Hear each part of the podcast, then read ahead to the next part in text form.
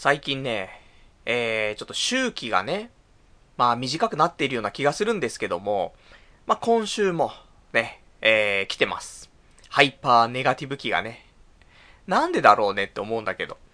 まあ多分、理由としてはね、えー、最近見た、ね、私、ここ数年で一番好きな映画、ね、君の名は、これのせいだと思うんだよね。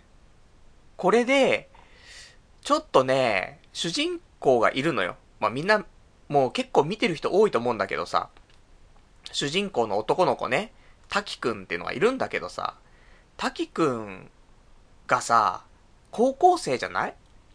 言っても17歳ぐらいなもんよ。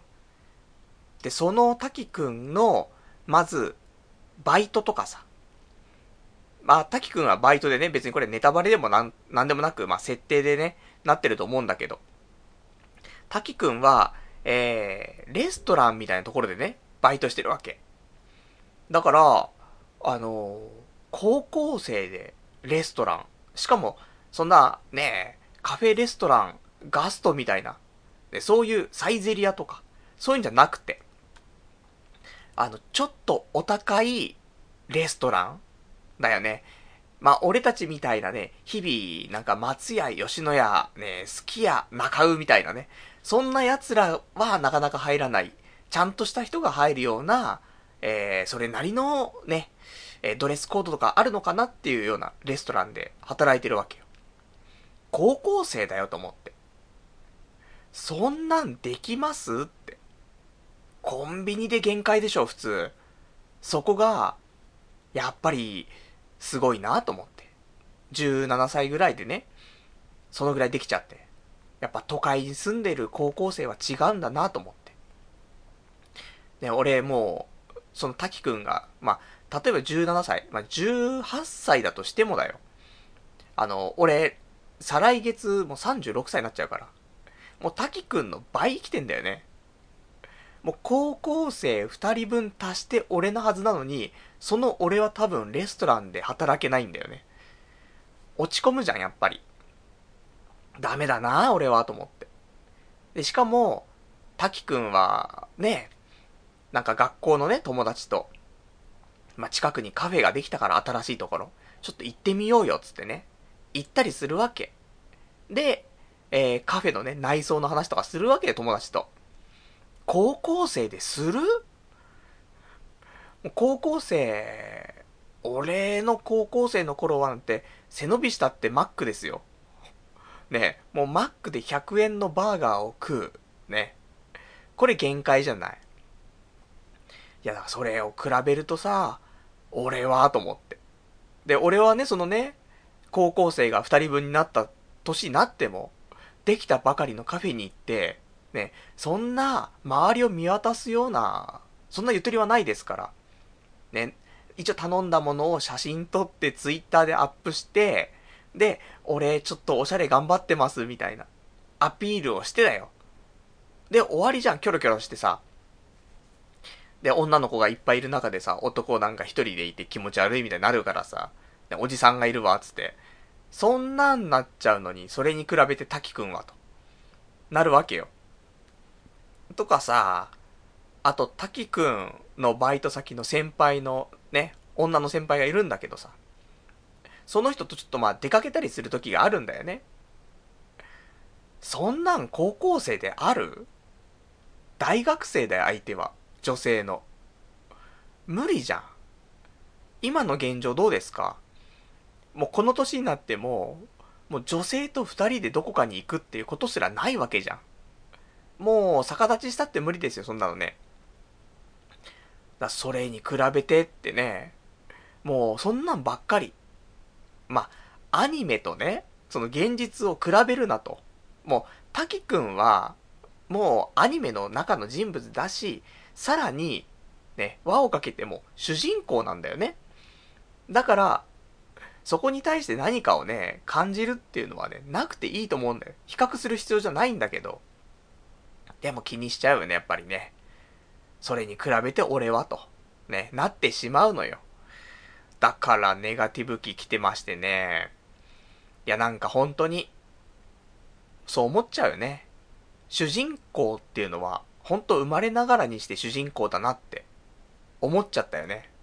多分、滝くんみたいな人は、ね、幼稚園だろうが小学校だろうが中学生になっても、高校生、大学生、ね、どのタイミング、ね、もう四六時中、まあ、例えば、街中でね、なんかテレビの取材があって、カメラ向けられても、まあ普通にそつなく喋るでしょ。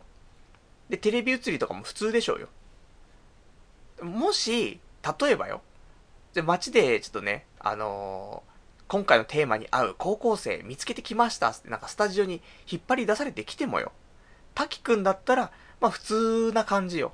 あ、で、これは別に、芸能人っぽい見え方がするとかじゃなくて、なんかちゃんと普通にしてられる。ね、一般人として。ね。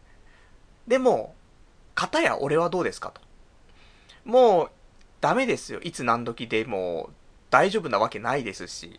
ね、いつも、うーん、無理だよね。もう髪の毛はハゲ散らかって、顔は油ぎっしゅで腹が出ていて、そんなおじさんが急にカメラ向けられても、もう、ね、モザイクかけられちゃうし。で、ね、ちょっとスタジオに来てくださいって言っても、挙取ってる。下向いちゃってるからね。で、ボソボソ、ボソボソって喋って。ね、しかも面白くもなんともないっていうね。そんなんだよ。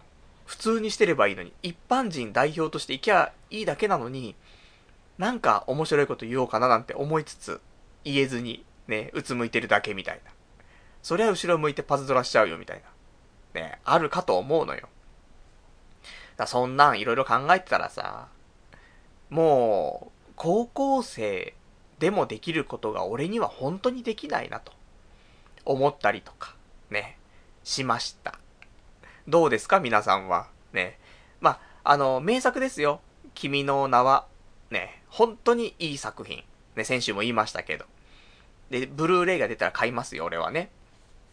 だけど、えー、すごいいい作品だなと思って、そこから一週間後、ね、こんな風になってしまいました。ね。いや、いい作品だけど、やっぱり、物事すべてね、俺はもう比較しちゃうから人と。ね、自分が良ければいいじゃんと。ね、自分基準で考えればいいじゃんって。なるんだけど、本当はさ。ダメだよ。人をね、やっぱり比較して、あの人はすごいのに、俺はダメっていうね。良くないね、考え方がね。本当はよ。俺がフラットよ。ね。俺がベース。で、俺よりもあいつはできると。ね。俺は普通だけど、滝くんはすげえできる人なんだなって。ね。こういう風に考えればいいのに。滝くんが普通になっちゃうんだよね。滝くんはあれだけできるのになんで俺はできないんだと。ね。倍生きているのにと。まあ、そんなね、ことを考えながら今日は、えー、まあ、昼間なんですけどもね、君の名はの、スタンプラリーちょっと行ってきましたんで、ちょっとその話をね、今日はメインでしつつ、まあ皆様ね、最近、えー、続いておりますコーナー、ね、すごく大好評ということでね、えー、こちらのコーナーもやっていきますよ。ゲロブスから始めようね。まあ、そんなんで、まあ、他にもいろいろとお、あの、お話ししたいこともね、ありますのでね、最後までね、お聞きいただけたらと思います。それでは、やっていきたいと思います。童貞ネット、アットネトラジー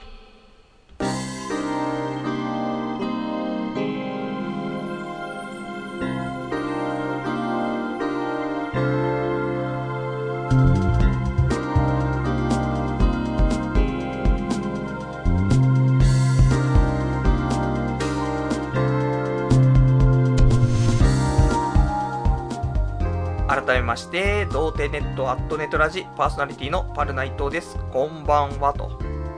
まあ、そんなわけでね、まあ、ハイパーネガティブ期の来る周期がね、最近早くなってるななんてことをね、思うんですけど、まあ、こうやってね、あの、なんでその周期が早くなるかっていうと、普通に生きてたら、そんなに来ないと思うのよ。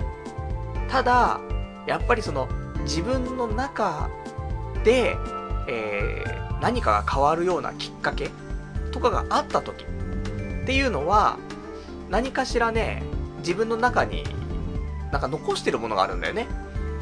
で、それが入ってくると、まあ、それを消化するために、ちょっとネガティブになる時期があるかななんて思うんだけどさ。だからやっぱり今回のね、その君の名は、すごく良かった。俺の今まで見たアニメ映画の中でも、やっぱりトップなわけだよね。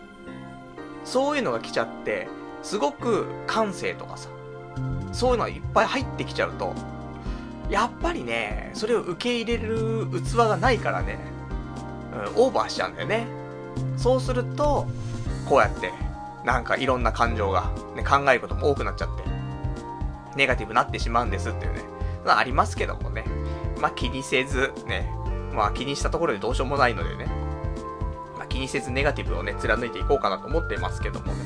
まあそんなんで、ね、で、今日は、あの、そんな君の名はのスタンプラリーちょっと行ってきたよって話で、まあ、そんなところのね、やっぱり、都内に住んでるっていうことは、都内でできることをね、やっぱちゃんとやらないと、地方に住んでる方に申し訳ないからね。だって、地方でさ、君の名は見てさ、で、聖地巡礼したいなとか思っててもさ、来れないわけじゃん。で、しかも、その聖地巡礼に近しいルートを、なんかそのスタンプラリーがあってさ、で、それでいろいろとね、あの、その順番でいくと、まあ少し、君の名はの舞台がね、まあ見えてくるみたいな。やってるわけよ。それ JR がね、主催してんだかわかんないけどもさ。だからね、そんなダブルで楽しいこと、まあ、やんなかったら罰当たるよね、ということで、本当はね、あの、来週やりたかった。来週の9月の22日の祝日にやろうかと思ったんだけど、あの、いろいろありましてね、あのー、祝日なんですが、お仕事、ちょっと出勤になりそうかななんていう懸念がございまして、なので、じゃあ今日やっちゃおうということでね、今日やりましたんでね、まあ、そのね、お話しますね。まあ、仕事に関してはね、えー、あの、うちは15日に締めるんだよね。16日始まり、15日締めなんだけど、この1ヶ月間、残業時間が約80時間になりましたね。いや、ブラックじゃないですよ。全然。ね。35時間はみなし残業なので、まあ、給料に入っちゃってるんですが、なんで残りの45時間分、これはちゃんとお給料もらえますからね。全然ブラックじゃない。ね、ブラックっていうのは、俺が昔10年前に働いてたところに関しては、えー、残業100時間超えてもこれサービス残業だったからね。そう考えると、えー、まあいいやら悪いやらと、ね、いうところありますけどもね。まあ俺のね、仕事が遅いから、ただもう残業するしかないっていうだけでやってるからね。実際は、周りのみんなの方がもうすげえ仕事してるのに、もう俺のね、残業時間がね、とんでもないことになってるっていうね。まあ、そんな矛盾が起きてますけどもね。すいません。ね。早く帰んないとね、なんかみんなもなんか残っちゃう感じになるからね。良くないのなんて思ってますけどもね。まあ、それも今月までよと思ってますんで。そろそろ、えー、ずっとね、えー、携わっていたアプリの方が、まあ、月内リリースできるかなというところでね、まあリリースしたらしたで大変なんでしょうけどもね、まあ一応これで、えー、一区切りというね、まあ私も、えー、モバイルコンテンツディレクターというね、そういう名称のね、職に募集して、それで採用されてますから。まあある意味、あの、ようやく、そのモバイルコンテンツディレクターとしての仕事がね、一つ完成するかなと、ね、思いますから、アプリ出したらそうでしょうよと、なりますからね。まあ出したら出したで次のね、アプリ出すって話になるんでしょうけどもね。まあそんなんでそろそろね、仕事も転職して1年経とうとしてますからね。あと1ヶ月ぐらいですかまあそんなね、いい区切りかななんてね、いうところで、まあ頑張っていきたいなというところでございます。じゃあ一応ね、えっ、ー、と、この後、えー、まあスタンプラリーの話もするけど、他に、あの、エロいのあるよ。エロいのあるよっていうのもおかしいけど、あのー、今手元にね、1個、そのちょっと、エロ系の話ができるものを用意してるんですけども、まあ、正直なところ、これ、まあ、今回ね、まあ、買ってきたものがあります。ただ、えー、さっき、本当に30分ぐらい前に受け取ったの。だからほぼ試せてないから、そんなになんか深く喋れないけど、今日ジャブ程度喋ってね、来週ね、もう少し発展した話できればなと。そんなことを思ってたりとか。まあいろいろありますがね。えー、まあそんな感じで、まあ、先週ね、長かったから、2時間20分ぐらい喋っちゃったからね。で、このラジオは1時間程度のラジオなんでね、今日も短く、ね、コンパクトにまとめてね、やっていきたいと思いますんでね。じゃあ、お便り、ね、宛先だけ先に言っておきましょうか。えー、お便りに関しましては、掲示板かメールでお待ちしております。掲示板の場合は、童貞ネットとググっていただきまして、ホームページございますので、そちらのラジオ用スレその7というところにね、お便りいただきますか、あとはメール。メールアドレスは、ラジオアットマーク、童貞 .net、radio アットマーク、doutei.net、こちらまでお待ちしております。リアルタイムであれば、掲示板。で、事前にいただけるんであればね、メールでいただけたらと思いますと。まあ、そんなわけでね、じゃあ早速、ちょっとお話ししていきましょうか。あのー、今日、ね、あんまりね、本当に毎回言ってるけど、今日あった話を今日するなってね、一日寝かすとね、ちょうどいい面白さになるんだけどさ、まあ、逆に鮮度の高いものをね、お話ししていって、まあ、これもね、俺のトークスキルを上げるためのね、修行ということでね、まあ、その日あった話をね、ちゃんと喋れるかってね、そんなありますけど、まあね、そんなわけで、君の名はのスタンプラリー、あの、手元に俺、そのチラシがあるんだけどさ、多分逆に、昔はね、昔っていうかこの数週間前には、JR で普通に配ってたチラシなんだけど、今見ないね、JR でね。多分、人気すぎてチラシなくなっちゃったんじゃないかなと思うんだけど。えー、こちら、君の名は、えー、ファン東京、ね。えー、モバイルスタンプラリーということでね、6駅を巡って劇中のシーンを集めようという、そういう、普通のスタンプラリーってさ、なんか紙があってさ、台紙があってなんか反抗してったりするでしょ。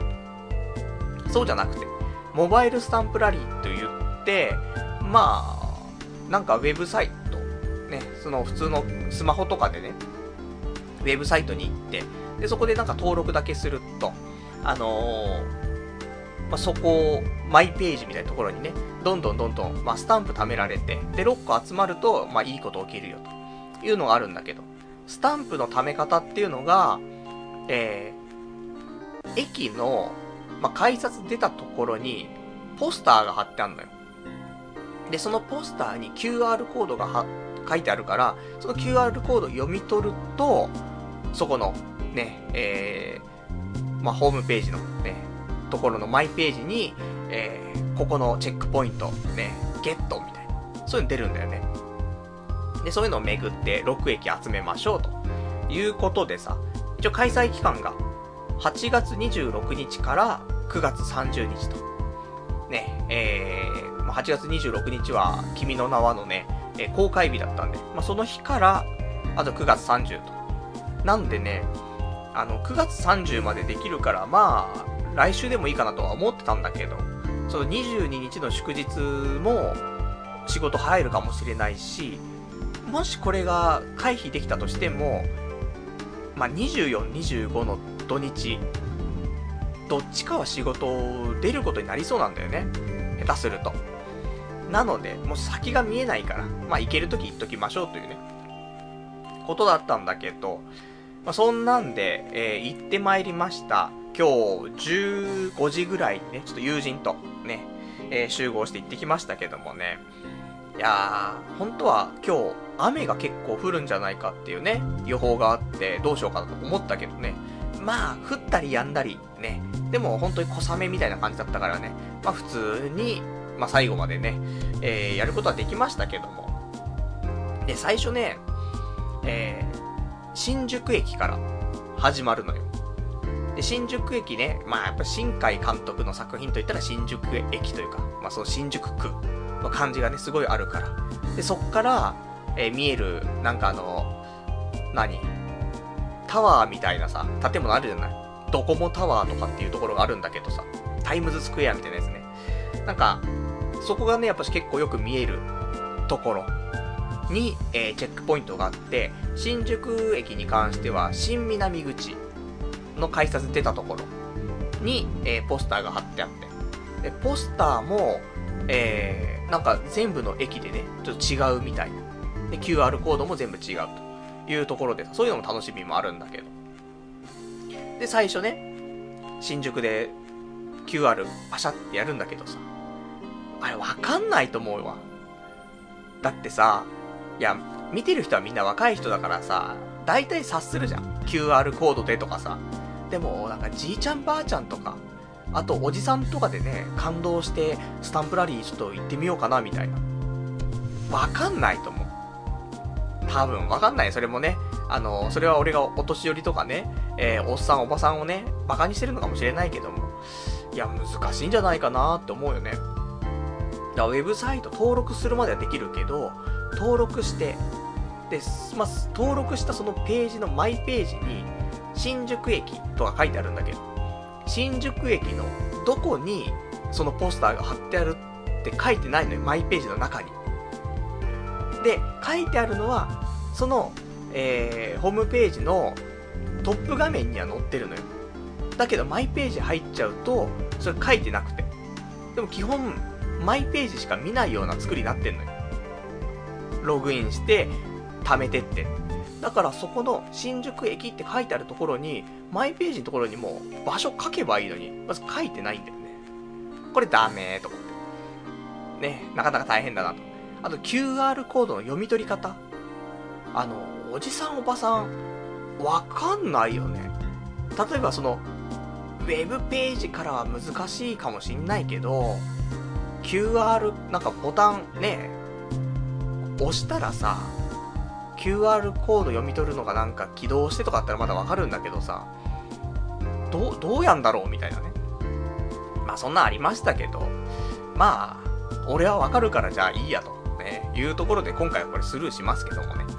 まあその辺ちょっとね、優しくしてあげると嬉しいなと。ね。まあそんな感じで始まったね、文句からかってね、ありますけど。まあそうだよ。ね。やっぱり、参加ね、いろんな人がするわけだからさ、まあ、できる限り分かりやすくね、した方が、やっぱみんな幸せかなみたいなことは感じますから。で、そんなんで。で、新宿駅、ね、パシャってあって。そしたらなんか、ね、ちゃんと認識して、で、一つ目でゲットみたいな。で、ゲットすると、そこで、なんか、あのー、コラムみたいなものが見れたりとか、あとは壁紙みたいなものがもらえたりと、そんなんしてさ。で、えー、結構ね、ポスターの前、QR コード貼ってるポスターの前に人がやっぱしちょこちょこいてさ、あ、この人たちもね、今日スタンプラリーしてんのかなみたいな。そんなんでさ、で、見ててね、なんか女の子が一人でね、やってたりもするからね、声かければいいのかもしんないけど。まあなんかね、モテない男が二人、そんな女の子に声かけたらさ、まあ事案発生になっちゃうからさ、まあできんなと思って。じゃあ、次行こうと。いうことで。で、本当は、まあ雨降りそうってのもあったし、あの、まあ普通に駅にね、貼ってあるポスターを使ってスタンプラリーだから、まあ、電車使って行けばいいかなと思ったんだよね。で、多分 JR がやってるから、JR 的には書いてあるのよ。これ、えっ、ー、と、と、特内バス。ね。えー、都は東京都の都。ね。で、23区の区。で、えー、パルナイ島の内。で、特内パスなんだけど。1日有効で大人750円というのがあって、まあ、スタンプラリーするのにね、こういうの使えますよというのがあるんだよね。で、少しね、JR としてはこういうのでね、あのー、まあ、お金をね、稼ぎたいというのもあるんでしょうか。何せ、新宿の次は代々木ということでね、いや、まあ、一駅なんだよ。歩けちゃうんだよね。全然。山手線で一駅とかだから、ほんと隣なんだよね。なので、じゃあ、歩こうと。歩いて、ね、この、滝くんと三葉の、ね、あの、歩んできた。ね、そういうのを、劇中の感じをね、感じ取ろうと。いうことで、新宿駅からじゃ歩いて、代々木行こうで、歩いてって。でね、えっ、ー、と、久しぶりにその友人と会ってさ、で、そいつも、え君の名は見て、すごく良かった。という話をしていたから、まあ、歩きながら、そのね、あそこが良かった、ここが良かったとね、いう話をしてさ。で、えー、いいねと。ね。これスタンプラリーしながらさ、歩いてさ、そんな映画のね、良かった話なんかしてさ、いい企画じゃないと。ね。そんなこと思いながらさ、で、歩いて。で、代々木着きますよ。で、代々木も、代々木久しぶりだなーってちょっと思ったんだけど、ほんと、いつだい？結構前だけど、代々木、結構前、多分3年前ぐらいだよね。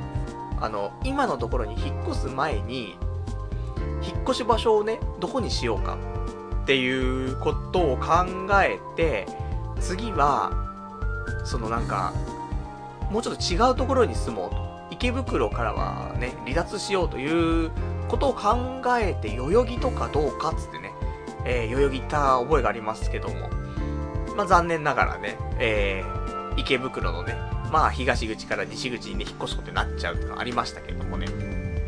で、それ以来かな、代々木はと思って。久しぶりと思って。で、代々木の駅の、また改札外にさ、ポスター貼ってあるから。で、それでね、また QR コードを読み取ってと。で、またここでゲットと。で、やっぱりちょっとね、あの、ポスターの周りにはね、人がいるんだよね。あの、ちょっとモテなそうな男たちが、ね、新海監督のこと好きなんだろうなっていうような男たちが数人と、あとちょっとカップルが一組ぐらい。ね。そんな感じの比率。でね、まあみんなやってんだなと思って。で、そんで代々木行って、で、次が千駄ヶ谷。でも千駄ヶ谷って、名前聞いてもどこにあるか全くわかんないんだけど、で、そこはやっぱし Google マップ先生みたいなんでさ、起動して、千駄ヶ谷どっちだっつって。で、あっちだっつってね。で、ここももう近いんだよね。また一駅ぐらいの間隔だから。じゃあ歩いていこうかっつってね。で、歩いて行ってさ、あ、こんな風景とかなんか、ね映画の中であったな、みたいな話してさ、このなんか、その、新宿界隈の、あの感じっていうのが、なんかその、緑が結構ある感じね。道路が、広い道路があって、緑があって、で、ただ後ろの方にはビル群が並んでるみたいな、あの感じが、すごい、新海監督の描く絵みたいなね。そこに近いなと思ってさ。まあもちろん劇中でも出てくるからね、そういう場所はね。それもあるんだけど。で、代々木から千駄ヶ谷、ね、行きまして。で、やっぱりね、歩いてるとね、目の前に男の3人組とか、2人組とかが、ちょっと前歩いてたりするんだよね。でも、絶対、千駄ヶ谷まで歩くことなんてないんだよ、多分。なかなか。だから、あいつらは完全にスタンプラリーだな、つってね。で、そんな話しながらね、あいつらモテねえやつだな、つってね。そんなこと言ってさ。で、千駄ヶ谷着いて。で、もうここでもう3駅目ですよ。QR コードを3つ溜まってさ。で、まあ、壁紙とかももらえて、まあの、結構いい壁紙ももらえるかなと思うのでね、まあ皆さんも、まあちょっと、その辺行ってみるとね、まあいいかななんて思うんですけどね、歩かなくても、まあ歩くと、なんかその雰囲気がすごい伝わると思うんだけど、まあ電車でもね、ポンポンポンポン行けるし、まあせっかくだからね、土日とかさ、えー、晴れてる日とかには、まあ少し、あのー、散歩とか、まあだから歩きながらは、ポケモン GO を起動して、ね。で、えー、駅着いたら QR コードね、読み取ってみたいな。まあそんなんやるとね、ポケモンの方もはかどるし、スタンプラリーもはかどると。ね、そんなんでいいかなと思うんですけどもね。でそんなんで、えー、千駄ヶ谷クリアと。で、次なんだけど、次、信濃町ってところに行くのよ。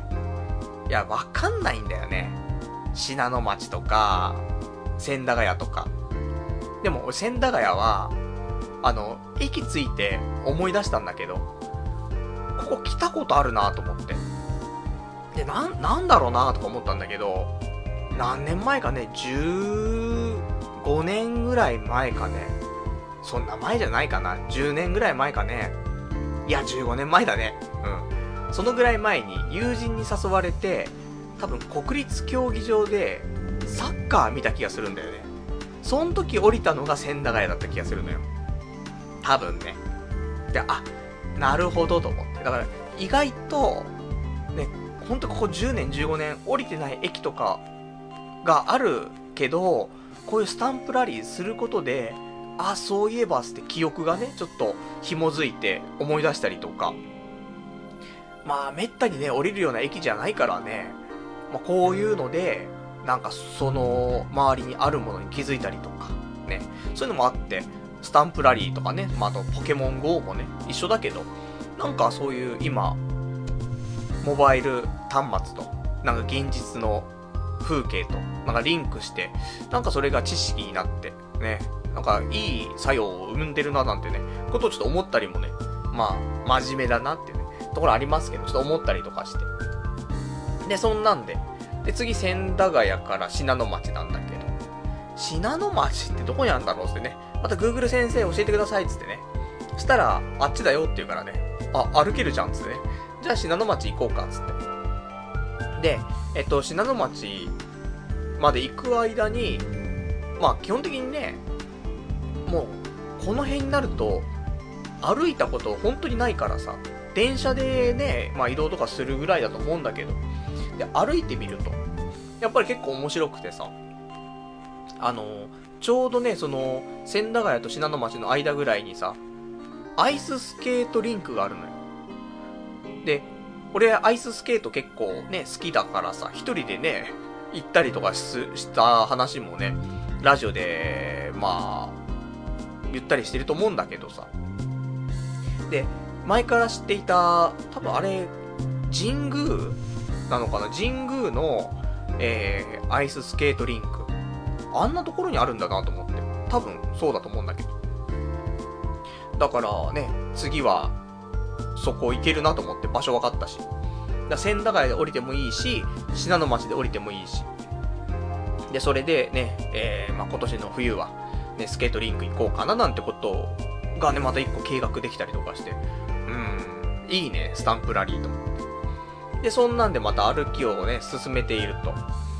で、えっ、ー、と、ちょうど、なんだろう、信濃町の手前ぐらいに、あの、横断歩道が、じゃ横断歩道で、なんてあれ、遊、遊歩道、じゃ歩道橋があるのよ。で、この歩道橋が、あの、劇中に結構出てくる歩道橋なのよ。で、それ、あんま知らなかったんだけどさ、多分これスタンプラリーだから、ある程度その、ね、エリアに行くと、聖地みたいなところがね、劇中に出てきたところいくつか出てくるんじゃないかと。いうことでちょっと調べて、ね。で、それで歩いてたんだけど。で、そしたらちょうど、その、あったわけですよ。信濃町の手前に、えー、歩道橋がね。で、あ、これだ、これだっつって。ね。あったあったっつって。写真撮ろうぜっつってね。で、写真とか構えるんだけど、あの、歩道橋の、その端っこっていうの、階段のところ、ね、どんどんどんどん人が並んでんのよ。あの、全員ちょっと持ってなそうな男が。で、みんなカメラ持ってんみんなスタンプラリーなのか、ね、普通の聖地巡礼なのか分かりませんけど、多分聖地巡礼だね。だから、歩道橋に人がいっぱいいて、で、まあもちろん男だけじゃなくて、あのカップルがいたりとか女の子たちもいたりするんだけど、まあ圧倒的に男が多いね。新海監督最高ですよ、つって。そういう、なんか俺たちサイドの男がいっぱいいてさ。でもまあ、行っちゃうよなと思って。うん、そのぐらいやっぱし良かったと思うのよ。なので、えー、ぜひ皆さん、えっ、ー、と、これはね、本当に信濃町の、えー、目の前にあります。歩道橋。で、多分合ってると思うんだよね。駅近くなかったら。なのでね、ちょっとね、えー、行くと、いいと思うね。あそこ毎日、だから、信濃町の駅使ってる人とかは、ほんと普通に使う歩道橋なんだけど、それがよくね、劇中に出てくるので、なんか、いいなと思って。俺も、信濃町の近くに住んだら、ねえ、毎日あの歩道橋を使うわけじゃない。そうすると、なんかね、ドラマが生まれそうな気がするけどさ。あ、でも、結局、日常になっちゃうからね。ということはよ、俺たちの日常のね、その通り道だったりとか、ふとしたね、なんか行動とかっていうのも、なんか、こういう映画とかでちょっとピックアップされてね、そういう場所が出たら、なんか、いつもの俺たちの日常も、ね、なんか、映画みたいな感じになっちゃうんだなっていうぐらい本当に普通の歩道橋なんだけど、でも、ね、やっぱり、ここでいろんなことがあったんだななんてことをね、思い出して。で、下からね、写真撮ったりとかして、盗撮って言われねえよなと思ってね、ビクビクしながらね、撮ったりとか、上登ってから撮ったりとかね、いろいろして。んで、えー、ようやく信濃町、ね、歩道橋渡って着いて、で、また、えー、QR コード探してさ、ポスター見つけて、で、またこうゲットして、これ4つ目ですよ。で、次なんだけど、えー、次、四谷に行くの。ただ、あの、四谷までのルート、まあ、調べると、まあ、あの、方向はわかるわけですよ。Google 先生教えてくれんだけど。でも、ちょっと待てと。あの、まだ聖地巡礼として、その歩道橋はすごくよく出てきたし、覚えてるというか、あの、まあ、行くべき聖地の場所なんだけど、もう一個聖地っぽいところがあって、あの、これはちょっと、ネタバレチックになっちゃうから、あんま言えないんだけども、まあ、出てくる場所が一個あって、なんかその、階段みたいな、ところがあるのよ。で、これはあの、神社の上に登っていくような階段が劇中で出てくるんだけど、そこがすごく印象的な場所なのね。なので、あの、そこ行きたいよね、という話をしてさ。で、調べたら、信濃町から、あの、四谷に行く最短ルートとはちょっとまた違う方向になってて。だからでもね、まあ、四谷まで行っちゃうともう戻ってくるのもめんどくさいからさ。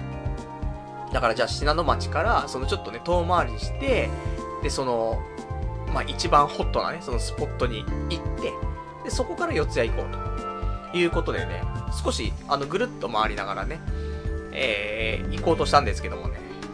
で、俺、信濃町って、行ったことはないんだけど、知ってたんだよね。なぜ知っていたかっていうと、前のさ、テレビで見たんだけど、選挙特番でさ、池上彰さんの番組あるじゃない？いつもやってるやつ。そこで、信濃町に潜入するみたいな、そういうなんかコーナーがあって。で、それっていうのは、あの、ま、学会のね、あんまり大きな声であれ言え言えないかもしれないですけども、創価学会の会館があるんだよね、信濃町って。だから、あ、これで見たんだと思ってね。で、そこの目の前をね、通ったりとかしてさ、ね、なんか、ね、息をちょっと潜めてしまいましたけどもね。で、そんなんで、ね、えー、無事、あのー、通り過ぎましてね、無事通り過ぎましたっていうのもその変な話ですけどもね。で、そんなんで。で、えー、まあ目的地の四谷の手前のね、えー、その階段がある神社っていうのが、菅神社っていうところになります。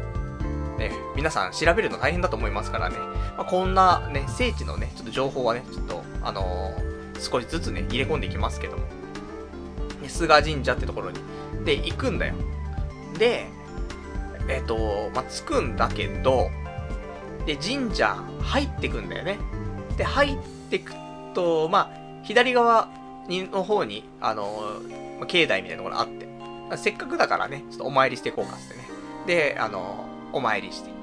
で、そっから出て、ね、後ろ向いてまっすぐ行くと、なんか人だかりがあるんだよ。お、なんだろうなと思って。ま、多分そこがね、あの聖地なんだろうなと。いうことでまっすぐ行って人だかりのところ行くと、ね、やっぱり予想通り、その聖地の、えー、まあ、階段があって、まあ、そこ下る階段があるんだけどさ。で、あ、ここだ、ここだ、つって。ね、本当ね、映画で見たまんまだっ、つって。ただ、写真撮ろうかなってすると、人が多くて、もうなんか、うん、ちょっと取りにくいんだよね。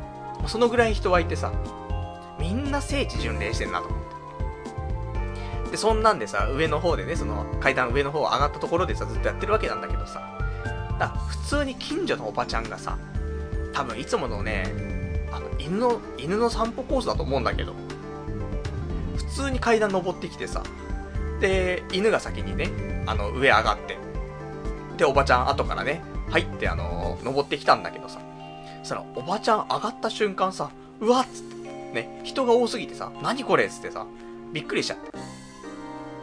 まあ、知らないよね。おばちゃん君の名は見ないしさ。ねえ、いつものね、もう、彼女のその日常なわけだよね。そこの、ねえ、階段を登ってみたいな。でもそれがね、急に聖地になっちゃってさ、おばちゃんびっくりしちゃって。そうだよねって。よかったよ。びっくりしてね、階段から落ちられたら困ったもんだからさ。まあよかったんだけどさ。で、そんなんでさ、まあ人がいっぱいいるわけよ。で、まあこれ上からのアングルも撮りたいけど、下からのアングルも撮りたいよねと思って。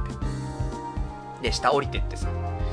で、そしたら、意外とね、あの、まあモテなそうなやつもいっぱいいるんだけど、下に降りたらね、あの、モテそうというか、普通のイケイケの大学生みたいなやつも、なんかグループでいてさ、男だ、だらけなんだけど。で、他のね、あの、モテないくんにさ、ちょっとこれ写真撮ってもらっていいですか？つってね。で、撮ってもらって、で、ありがとうございますつってさ。で、あの、こちらも撮りましょうか？みたいなね。でも、そのモテないくんがね、やっぱり恥ずかしいから、いやいや、大丈夫ですってね。で、逃げちゃったんだけど。だそんなね、あの、モテないくんもモテるくんも、もう両方虜にしてしまう。ね、聖地になんか足を運ばせてしまうという、この魔力というところでさ。で、俺もね、えー、ちょっと恥ずかしかったんだけど、最初はね、その友人がね、えー、その階段登ってるところを写真撮ってくれって言うからね、撮って。で、あのー、パル内藤くんも、撮るかね、という話をしたんだけどさ。いや、パル内藤くんはちょっと恥ずかしいからいいかな、なんて言ったんだけど、もう来ることもないし、で、来ても、一人で来てね、また写真とか撮れないから、やっぱりちょっと撮りたいっつってね。で、一応登ってるところをね、写真撮ってもらって。ね、この、登っている写真に関しましては、ツイッターの方でアップしております。よかったら、あの、ちょっとね、灰色っぽい T シャツを着てるのが私ですね。まあ、そんなんでね、えー、登ったりとかして。で、うん、まあ、聖地、ね、メインとする聖地はね、その、歩道橋と、その階段と、二つクリアしたから。じゃあもう、ね、いいね、写真も撮った人。で、そんなんで、えー、四谷まで歩くわけだよね。で、四谷着いて、で、普通に、まあ、QR 取って、で、もう五つ目ね、えー、ゲットと。で、こっからなんだけど、次の駅が、東京なんだよね。東京駅。ここまでは歩けたんだけど、さすがに東京駅はちょっと歩くのきついなということで。で、東京駅まで電車で、ちょっと行きまして。で、これもいいんだよね。何がいいかっていうと、その、四谷から東京駅に行く電車っていうのは、多分その劇中に出てきて、滝くんとかが乗ってた電車とかなんだよね。一緒だと思う。だからその電車に乗ってるみたいな感じもあってさ。まあ別に普通の交通手段ではあるんだけどね。そういうことが少し素敵に感じるっていうのはね、映画のいいところかなと思うんだけどさ。で、そんなん東京着いて。で、東京で、えー、また改札出て、で、QR コードをね、見つけてゲットして、ようやく6個コンプリートと。ね。まあ、そんな時間かかんないよ。2時間ぐらいじゃん。そのいろんな聖地も巡ったけど2時間ぐらいで終わる。そんな素敵なスタンプラリーと。ね。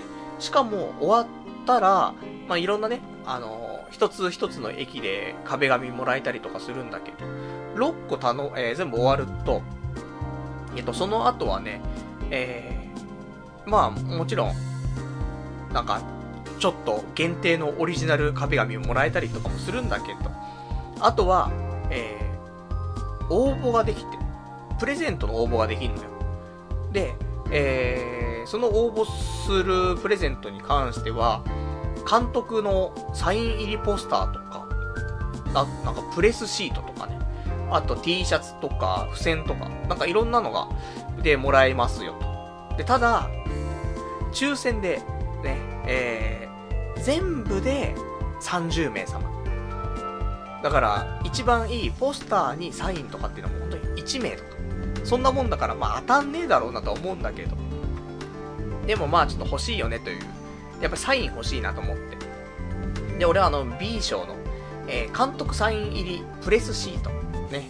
これを、ね、これに応募しましてね。まあそんなんで、まあ結構楽しくね、できたかなと思うし。まあ聖地巡礼もね、なんかまさかここまで、あの、スタンプラリーのルートを辿ることで、ね、そのメインどころのところも見れるっていうのはね、すごく良かったなと思って、いい企画だなと思って。で、その後なんだけどさ、まあ、東京駅着いてさ、で、もう夜、夜っていうかもう夕方17時とか17時半ぐらいだったのかなで、その日まだ俺何にも飲まず食わずだったのよ。だからお腹空いててさ、ね、なんで飲まず食わずでそんな歩いてんだって話もあるんだけどさ、タイミングをね、ちょっと見逃してしまって。で、そんなんで、じゃあどうしようかと。ご飯食べようかという話をしてさ。でも大体男2人とかでさ、ご飯食べるってなるとさ、ラーメンとかじゃん。大体。しかも東京駅ってさ、あの、結構有名なラーメン店がね、入っているラーメンストリートみたいなところがあるから。いや、そこ行けば、まあ、いつも以上に満足なラーメンが食べられるというのはあるんだけど、ダメじゃないか、それは、ということになって。っていうのも、あの、これだけね、スタンプラリーで一緒に歩いてますから、友人と。さすがにずっと、あの、君の名はの話だけじゃないですよ。じゃあ他に何話すのっていうと、どうしたら彼女できるんだろうっていう話をするわけだよね、結局。ね、モテないサミットですよ。で、そこで色々話した結果、ね。あの、やっぱりラーメンとか、食ってるようじゃダメなんじゃないかと。いや、いいのよ。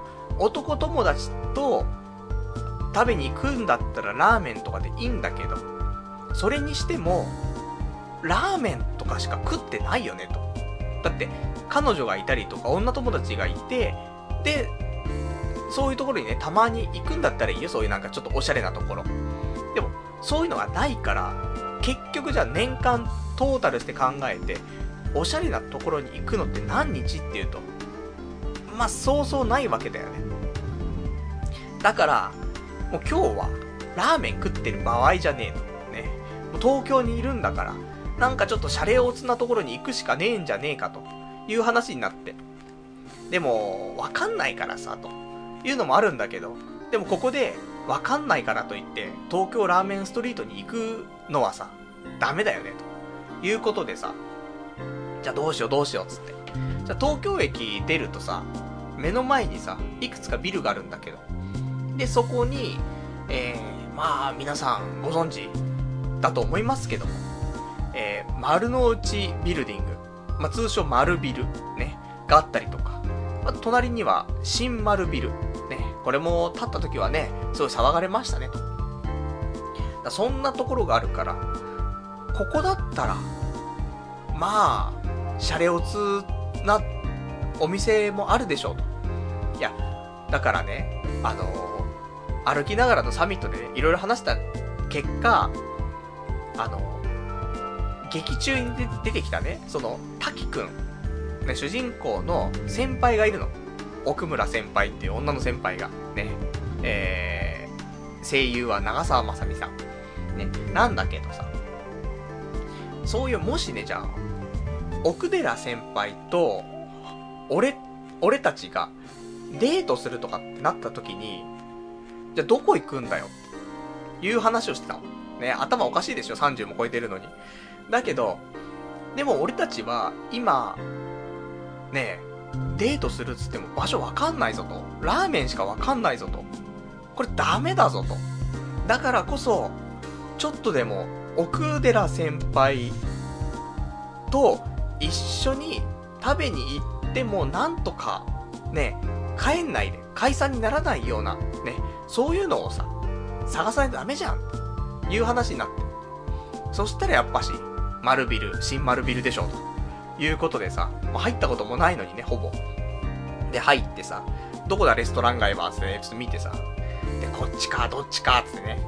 で、いろいろ見た結果、えー、普通の丸ビルの方にしようということになって、で、丸ビルの中の、その、レストラン街みたいなところはあるんだけど、そこで、でもやっぱり、俺たちも男だからさ、がっつり食いたくなっちゃうんだよね。しかも、俺、朝から何も食べてないしさ。で、そこで、えー、候補に上がったのは、もつ鍋。あとは、まあ、鉄板焼きみたいなところ。まあ、鉄板焼きに関しては、まあ、大衆、大衆とまで言わないけどね、そんななんか、かっちりした感じじゃないんだけれど、まあ、普通のお肉の鉄板焼きだったりとか、まあ、あとは、なんだろうね、お好み焼きみたいなのとかもね、そのあったりとかするところなんだけどさ、どっちかだな、つって。で、もつ鍋はもつ鍋で食べたいなと。ね。で、もつ鍋もなんか結構、煮込みがあったりとかね、いろいろあってさ、美味しそうだなと思って。で、鉄板焼きに関しても、美味しそうだなと思って。でも、ね、すごい迷ったのどっちにしようかつって。でもこれ、奥寺先輩とデートで、帰りのご飯で食べるってなった時に、奥寺先輩って大学生なんだよ。ね。もう、すごい美人な素敵なね、憧れの先輩なんだけど。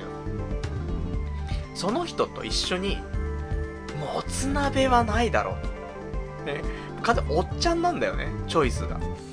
もつ鍋じゃない。違う違う、つって。ね、これじゃ奥寺先輩誘えないよ、つって。じゃあ、どっちだ、つって。じゃあ、もう一個の、そう、鉄板焼きか、つって。でも、鉄板焼きもな、つって。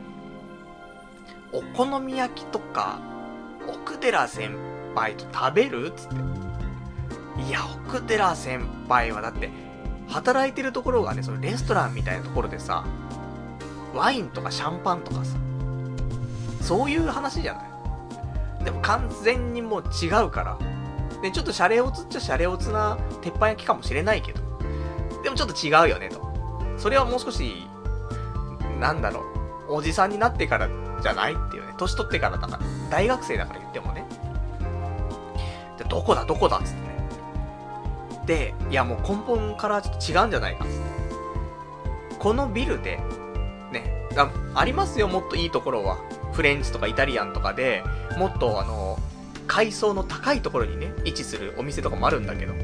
まあ、我々はその時ね、天井人がね、行くお店っていう表現してましたけどもね。ま天井人の行く店はさすがに男二人で入るのは結構きついなっていうのと。俺たちのハードルはね、もうそんなん無理だからさ。だからまあでも、もつ鍋とかじゃないよ。いうことで、したら、あの、洋食屋さんみたいなのが入ってんのよ。だから、その丸ビルの中にね、この洋食屋さんっぽいところだったら、まだ、ね、なんかその、洒落たハンバーグとかもあったりするからさ、これだったら奥寺先輩と来てもまだ大丈夫なんじゃねえかってね。奥寺先輩大学生でさ、俺35なのにさ、奥寺先輩とデートの時にこれ大丈夫かなってね。気持ち悪すぎんだろうってね。あるけど、いや、こういうのがね、後々聞いてきますから。ね、今後の人生にプラスになると、ね、思って、ね、信じて動きましたけども。で、そんなんで、えー、丸ビルの6階にいたんだけどさ、5階にその洋食のお店があって、で、その目の前に行ってさ、あ、ここだったら、ね、ちょっと思って。で、お店の名前は、えー、麻布十番、グリル満天星っていうね、ところ。よかったら皆さん、ね、俺とね、俺は奥寺先輩とデートをするっていう想定でね、行ってますけども。あの、皆さんは、パルナイトとデートするというね、想定で行ってもらえるとね、いいんじゃないかなと。ね。あの、リスナーのゲロブスの皆さんね、ぜひそういうのでね、ちょっと言ってもらうとね、面白いかなと思うんだけど。で、そんなんでさ、そのグリル満天星にしようって。で、お店入った瞬間ね、えー、もう結構きっちりしたね、えー、清掃の、そのなんか、ホールの人がさ、近寄ってきてさ、何名様でございますか？みたいなね。2名ですね。じゃあ、こちらの奥の席どうぞってさ、通されるんだけどさ、店内結構、照明とかもムーディーでさ、で、そのホールの人とかもさ、もうかっちりしててさ、あ、これちょっと、ドレスコードとかあるんじゃねえかって、ちょっと思ったりはしたんだけど、もう完全に T シャツだからね、セガサターンのね、プリントされてある T シャツ着てるからさ、これ大丈夫かなとか思いながらね。で、入ってってさ、ね、大丈夫だったんだけどさ。で、あ、こういうところか。だったら、奥寺先輩もセーフと、ちょっと思って。で、そこで、ね、えー、まあ、注文をしてさ、注文もね、まあ、ある程度、ね、洒落たものじゃないとダメだと思ってさ、まずじゃあ、スパークリングワインを2つ、つってね、これからラジオあるぞってね、思うんだけども、これしょうがねえと思って、やるしかねえんだと思って。えー、その日、水分もね、食事も何も取ってない中でね、えー、もう吸収し放題、ね、一日歩いてるのに、ね、スパークリングワイン、ね、頼んじゃって。で、あとそちらとですね、えー、前菜3種盛り、ね、で、こちらは、えー、マッシュルームのね、なんかバター焼きみたいなのと、あとは、えー、ホタテのカルパッチョ、そして、えー、ポテトのなんか、なんたらかんたらグラタン、ね、こちらの3種でお願いします、みたいな言ってさ。で、あとは、あの、ハンバーグの方をね、えー、注文します、ということで、なかなかね、えー、で、お酒をね、乾杯しながら、オードブルをね、3種食べてさ。で、ハンバーグも食べてさ。ハンバーグ来た時になんかちっちゃいかななんて思ったんだけど、意外とボリュームもあってね、あれだったら、ね、奥寺先輩は満足してもらえるんじゃないかなと。そんなんで、うん。これだねと。まあ、これがどう、これが正解かどうか全くわかんないけど、もつ鍋じゃなかったよねと。好きなんだけどね。俺が食べたいんだけど、そうじゃなくて。まあ、デートコースと考えて、まあ、多少、落ち着いた雰囲気のところでお話もできる。ね、そういう空間を、ね、やっぱり目指さないといけないですから。いや、俺もね、思うのよ。この、今池袋住んで長いけど、池袋で、ね、じゃデートコースってなんか、あるのって王道なやつ。いや、ないのよ。で、じゃあ、ないとはいえさ、じゃあちょっとご飯食べに行くとかさ、女の子と一緒に行くときに、ここを、まあ、押さえとけばいいなとか、そういうのないのって言われても、ないんだよ。もう、B 級グルメしか食べないんだよね。それ以上のものを食べようとも思ってないし。B 級グルメの探求は、多分、結構高いと思うよ。だけど、それ超えた時に、もう何もわかんないんだよね。格式が高くなっちゃうと何もわかんないからさ。いや、それ良くないなと思って。やっとこれで、まあ、最悪ね、えー、東京駅で、なんか女の子と、何かイベントとかあってね。で、そこでちょっとご飯食べようか。じゃあ、あそこちょっと、ね、美味しかった洋食のお店があるけど食べるみたいな。いうので一応さ。まあ、使えるか使えないかわかんないけどさ。そういうのはやっぱ一つ一つね、組み立てていかないといけないんだなと思って。だから俺もね、これから、もう遅いですけどもね、じじいだけど、そういう東京のグルメスポット、ね、注目されている人気の、そういうのをね、やっぱチェックしていかないといけないんだなと思ってさ。ほんと、ここ、だ多分昔のその彼女と別れた時ぐらいから、そういう情報ってほとんど入ってないんだよね。入ってくるのは友達と行く、その、美味しい日本酒があったりとか、ね、焼き鳥とか、ね、そういうお店の情報は入ってくるんだけど、あの、別にデートコースっていう感じ、しかもなんかその、若めの女の子が喜びそうなデートコースみたいな。そういう情報ってもう全く入ってこないからさ。でせめて彼女がいればさ、まあ、彼女がこういうところ行きたいとか、ね、あと情報を仕入れてきたりとかするわけじゃない。でもそれもないからさ。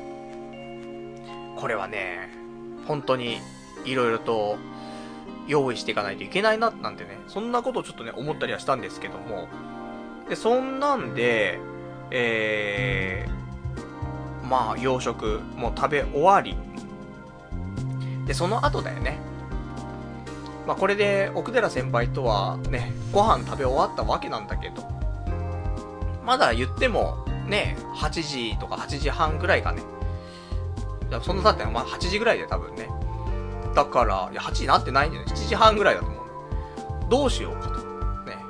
でもちょっとなんか甘いもんでもね、食べたいねと。いう話をしてさ、男2人なんだけど、ね。2人とも甘党だからね。じゃあなんか、ね、パンケーキとかっつってね。まあ、いつもパンケーキ行っちゃうんだけどさ。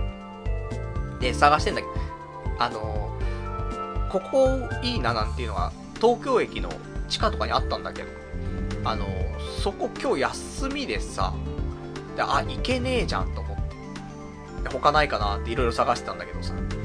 あの、俺ね、食べ物を食べた後、すぐお腹痛くなっちゃうんだよね。だから、ね、そのお店、次のお店探してる間にさ、もうすんげえお腹痛くなっちゃって。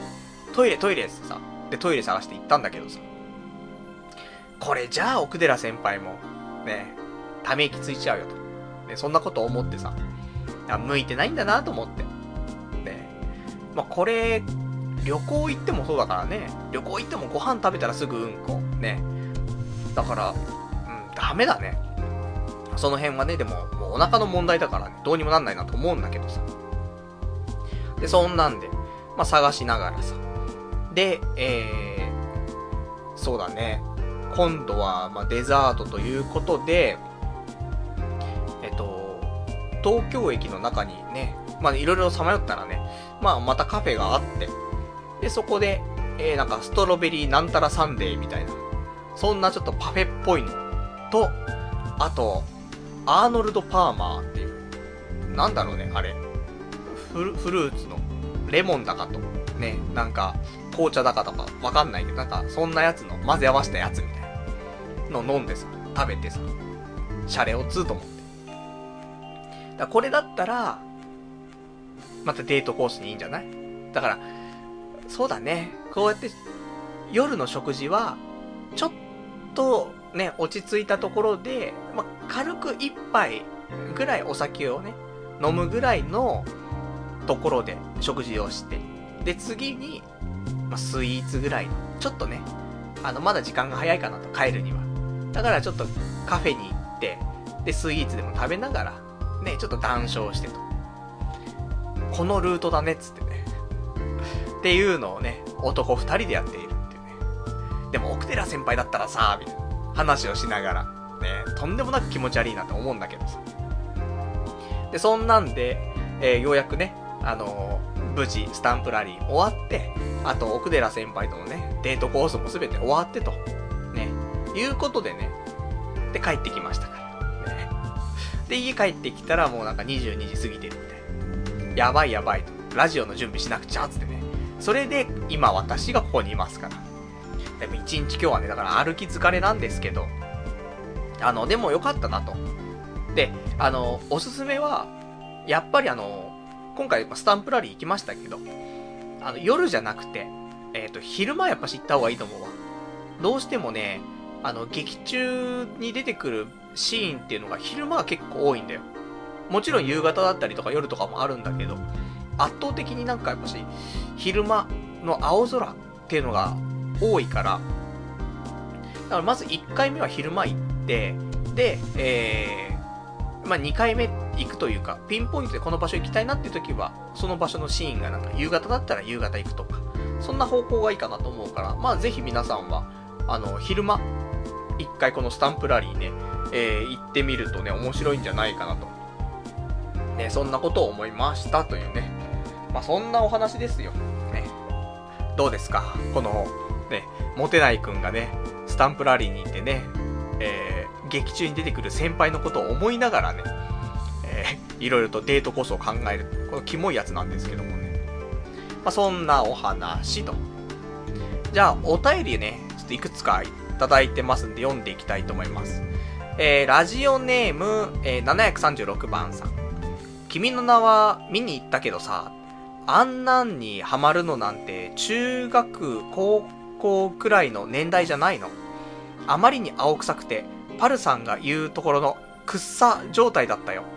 えー、あんまり内容に触れ、えー、触れたら見てない人に悪いから言わないけど、はっきり言って、藤子 F 不二雄とか、えー、アウターゾーンとかにありそうな感じじゃん。それが今の中高生には新鮮に映って、映ったってだけだと思うけどな。まあ、パルさんの頭が中学高校ぐらいのところで止まっているってことかな。やったね、パルちゃん。若く見られるよっていうね、えー、お答えいただきました。ありがとうございます。まあそうね。俺も中学高校で頭正直止まってんなっていうのは、あの、思ってますから。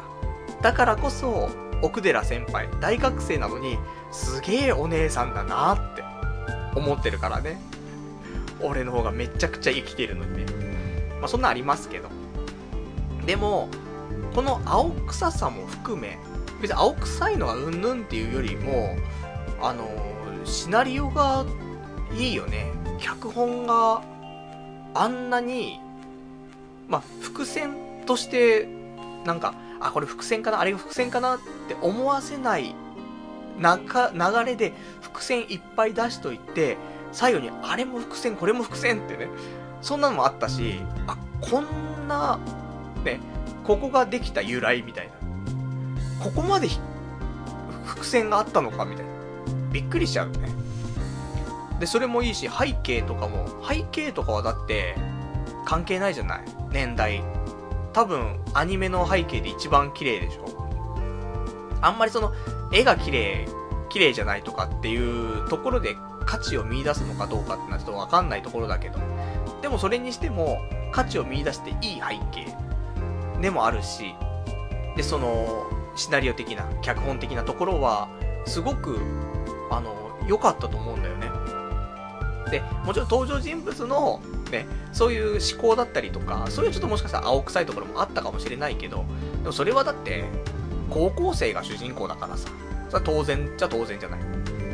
で、あの、俺も恋愛とかさ、そういうものに対して、やっぱりちょっと青臭いというか、ね、経験が少ないからね、やっぱりそういうのに憧れちゃうところはあるからさ、まあ理想を追っているというかね。だから、俺にはピンポイントだったよね。かなり。じゃなかったらスタンプラリーもいかんしねってね、ありますけどね。ただやっぱり、東京を歩いて思うのは、滝くんはやっぱり、東京生まれ、東京育ちなんだなって。だから、ああいうなんか丸の内みたいなところを歩いててもさ、滝くんは高校生の時とかに、あそこ歩いて普通になってるけど、俺たちはあそこ歩くと、まだ特別なんだよね。日常にはならないだから、多分俺はね、あの、渋谷とか行っても、やっぱり日常にならないんだよね。特別になっちゃうんだよ。あんまり行ってないから。だからこそ、そういう都心というか、その、まあ、本当に渋谷のど真ん中じゃないけどさ、そういうところに住みたいって思うのは、特別ではなく日常にしたいんだよね。特別な風景を。だから、もう池袋は完全にもう日常になってるので、もう面白くないの。だから次の、ね、特別って思っちゃうようなところにまた住んで、それを日常に変えていきたいなと。で、それが引っ越しの俺の醍醐味ではあるんだけど。で、そんなんでね、ちょっと、ま、引っ越しもしなくちゃななんてこともね、まあ、今回のスタンプラリーしながらちょっと思ったんだけどさ。まあ、そんなところよ。ね。まあ、設定はね、まあ、多々あると思うよ。まずその、根本的な設定はね。ただ、ここまでちゃんと組みなんか組み込まれて、ちゃんと紡がれてるかっていうと、そうではないと思う。結構大風呂敷広げちゃってると思うのよ。君の名はって。で、それをちゃんと畳んでるっていうのは、あそこまで多分広げてないんだよ。藤子不二雄もアウターゾーンも。それをちゃんと、うん、閉じられてるっていうのは、俺は、うん、いいかななんてね、ちょっと思いますけどもね。このね、君の名はに関しては、あまりね、あのー、マイナスなことを言われても、ね、大丈夫です。だって俺の中で最高だってなってるからね、こう揺るぎない自信がありますんで、ね、まあ、大丈夫です。そんなね、えー、ところで、あともう一個。ラジオネーム700、えー、738番さん。私も今日、東京駅で嫁とランチしました。6000円のフレンチ食いましたっていうね、お便りいただきました。ありがとうございます。やめてよ、そういうの。ね、一気に、俺たちが背伸びして頑張ったのが泡になるから。ね。やめてください。フレンチとか食えないから、なかなかね、T シャツできないでしょ。ねセガサターン T シャツですよ。いい T シャツ。でも、いや、ちょっと襟のあるのを着てきてくださいって言われちゃうからさ。あとスニーカーはちょっとってなっちゃうじゃん。いや、スタンプラリーやってるんでスニーカーでしょうよって。それ通じないからさ。まあ仕方ないんだけどさ。でもこれよ。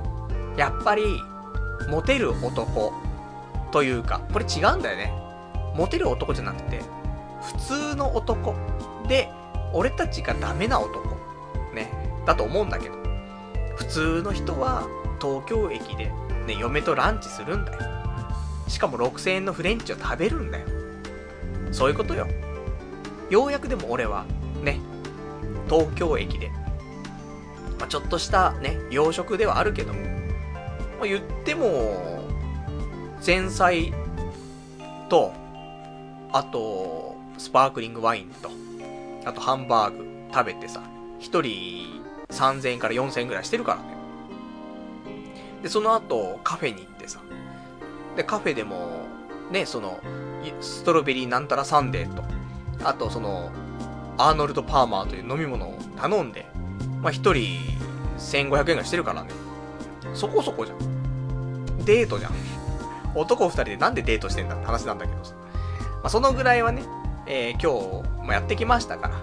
まあ、これをね、えー、少しずつ、ね、進めていって、で、俺が結婚した時にはね、俺もランチで、ね、しかも、俺ディナーでその金額だけどね、えー、ラジオネーム708、えー、738番さんは、ランチで6000円のフレンチだからね。まだまだね、ここからですけどもね。まあ、少しずつ、そういうなんか大人なね、お金の使い方っていうのもね、考えなくちゃいけないなっていうね、そんなこと思いますね。じゃあ、あとラジオネーム、どうも僕ですさん。パルさんこんばんは。ツイッターではパルさんの女子力が向上していくのを楽しく拝見しております。やはり、えー、男友達と食べるデザートは格別なのでしょうかかっこ意味深。話は変わりますが、今季大注目のニューゲームのキャラで誰がおすすめでしょうか？本命のひふみ先輩でしょうか？えー、ご教示いただければと思います。というお答えいただきました。ありがとうございます。まあね、ツイッターでは、これ食べたよ、あれ食べたよと。ね。もうそれインスタグラムに載せろよっていうなのをツイッターでつぶやいております。ね。じゃあインスタしなさいよってね。ほんと思うんだけどさ。あんまね、インスタしないよね。しようか、そろそろ。ね。結構、結構な頻度で俺も食べたものとかね、どっか行った時とかって写真撮ってアップしてるからね。まあ、その辺のね、え出していくことで、インスタからの出会いがあるかもしんないからね。まあ少し攻めていくべきところかなと思いますけどもね。で、そんなね、ところはさておき、えー、今季大注目、ね、これアニメですよ。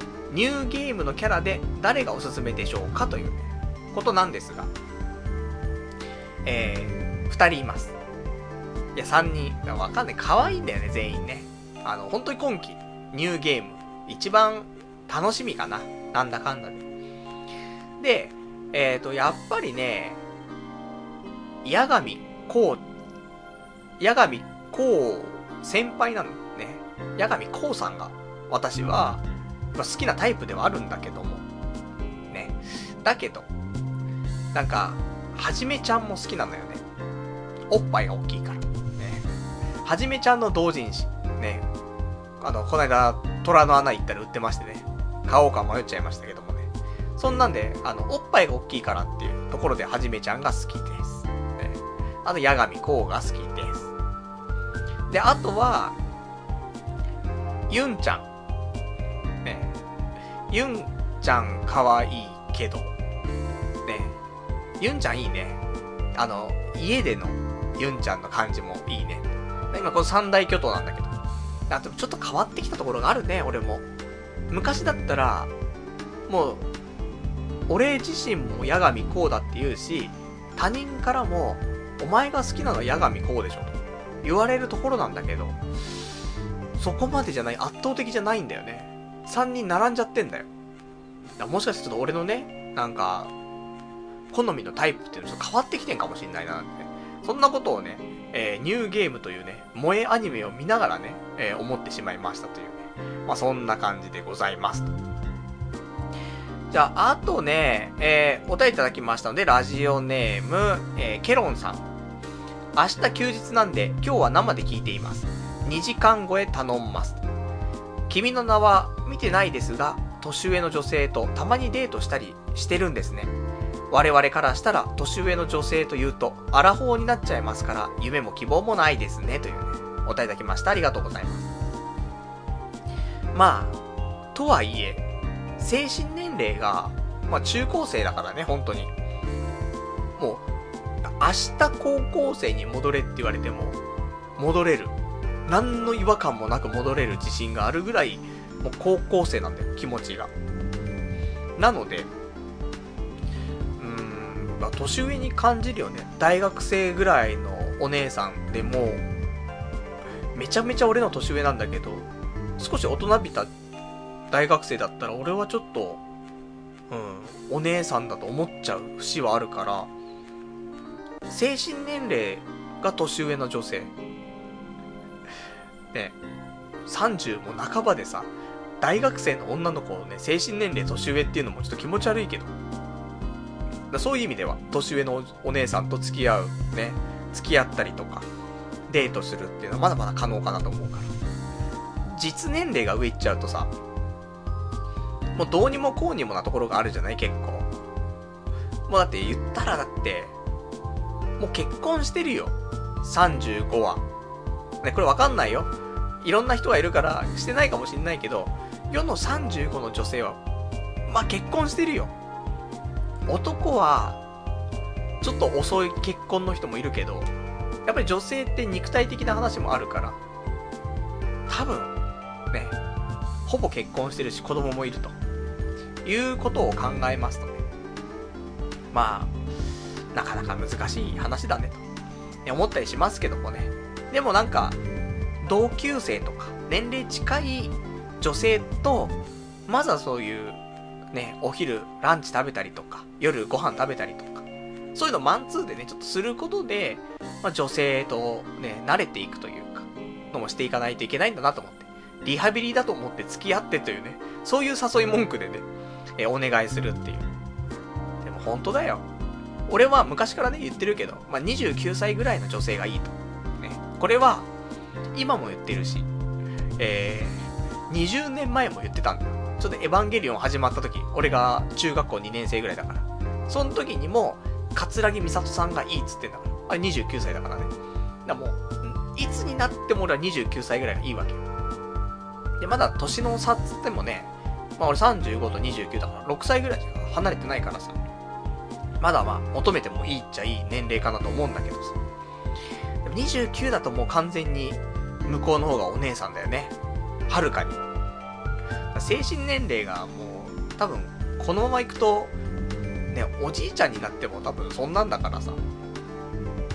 まあ、いくら年下でもね、でもそういうのはあると思うんだよ。あの、おじさんがキャバクラとか行くじゃない。でも、多分おじさんたちも、いや、もちろん、若い子と、ね、なんか喋って楽しいとかってあるかもしんないけど、でも、キャバクラのキャバ嬢も、ちょっと、S っ気があったりとか、お姉さんっぽい人っているじゃないそうすると、おじさん相手でも、なんか年上っぽい感じになるんだよね。多分。まあ、そんなね、えー、まあ、そんなことをね、ちょっと考えますけどもね。まあ、少しずつね、次は男性とではなく女性とね、まあ、デートじゃないけど、そういう食事に行くとかっていうのはね、していきたいなと、ね、そんなことを思っております。あとはラジオネーム、えー、小山さん。パルさんこんばんは。せっかく明日は休みなのですから、のんびりと時間をかけた放送にしましょうよ。3時間くらいでっていうね、お答えできました。ありがとうございます。やりたいのは山々なんですが、あの喉がね、ぶっ壊れちゃうんだよね。あの、普通のラジオ番組あるでしょ？それは、本当に15分に1回とか CM 入るし、CM の間にね、水飲んだりとかさ、あるじゃん。ちょっと休んだりもするしさ。でも、これ、ないんだよね。だから、ところどころ、あの、お、やべえと。喉がね、なんかぶっ壊れるっていう瞬間がね、多々あるんだよね。で、それをうまく回避しながら、2時間なりちょっと喋ってますんで、3時間やるとね、ちょっと厳しいかなと思うんですが、まあ、まあ十分喋ってるよね。まだ最初のお題で1時間喋っちゃってますから、この後ね、あの、いろいろとね、皆さんお待ちかねのね、ものもありますからね。まあ、気長にやっていきましょうというところです。あとはラジオネーム、羊がいる水族館さん。さあ、今日もゲロブススペシャルだってね、えー、お答えいただきました。ありがとうございます。まあ、ゲロブスのコーナーね。なんか、ね、大好評なのかどうかわかりませんけどもね、昔のとんがったパルナイトが戻ってきたとね、なんで喜んでいただいてるのかもしれませんが、ね、ゲロブスのコーナーは、またね、えー、番組後半でね、お送りしたいと思います。じゃあ、あとね、えっ、ー、と、今日他喋りたいことね、えー、少し喋っていきますと、えー、まあ、あれからかね、パチスロかね。先週パチスロ行きましたっていう話して、何打ちましたっけ？あれだ、ブラッドプラス打って1万円負けたって話したんですが、今週は今週でまた新しい寝台が出まして、えー、その名も、サザンアイズ。ね。私大好きな、ブルーシードの原作者、高田雄三先生の漫画、サザンアイズね。こちらのスロット台が出まして。で、池袋にあるね、えー、某パチスロ屋さんに行きましてね。で、探したところ、1台しか入荷していなくてね。でもたまたま空いていましたんで、座りましてね。打ってきましたが、マイナス5000円と。でも満足。ね。お金マイナスなのになんで満足なのっていうと。まあ、ビッ、ビッグとかね、そういうボーナスとかも結構引いて、で、いろんな、なんていうの映像とかも見れたんだよね。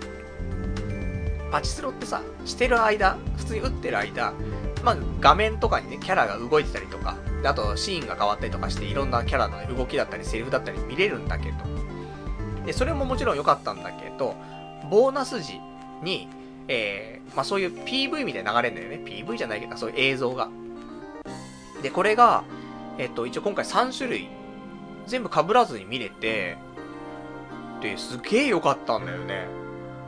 その、打ってる時のキャラデザも良くてうん。なんかその、昔ね、このサザンアイズってアニメ化されたことはあるの。ただ、テレビアニメじゃなくて OVA だ、OVA だったと思うんだよね。オリジナルビデオアニメ。で、その時の絵が、あんまり、高田雄三寄りの絵じゃなかったと思うってるのよね。で、なんか、プレステの中で出たゲームの絵は、高田雄三っぽい絵だったんだよ。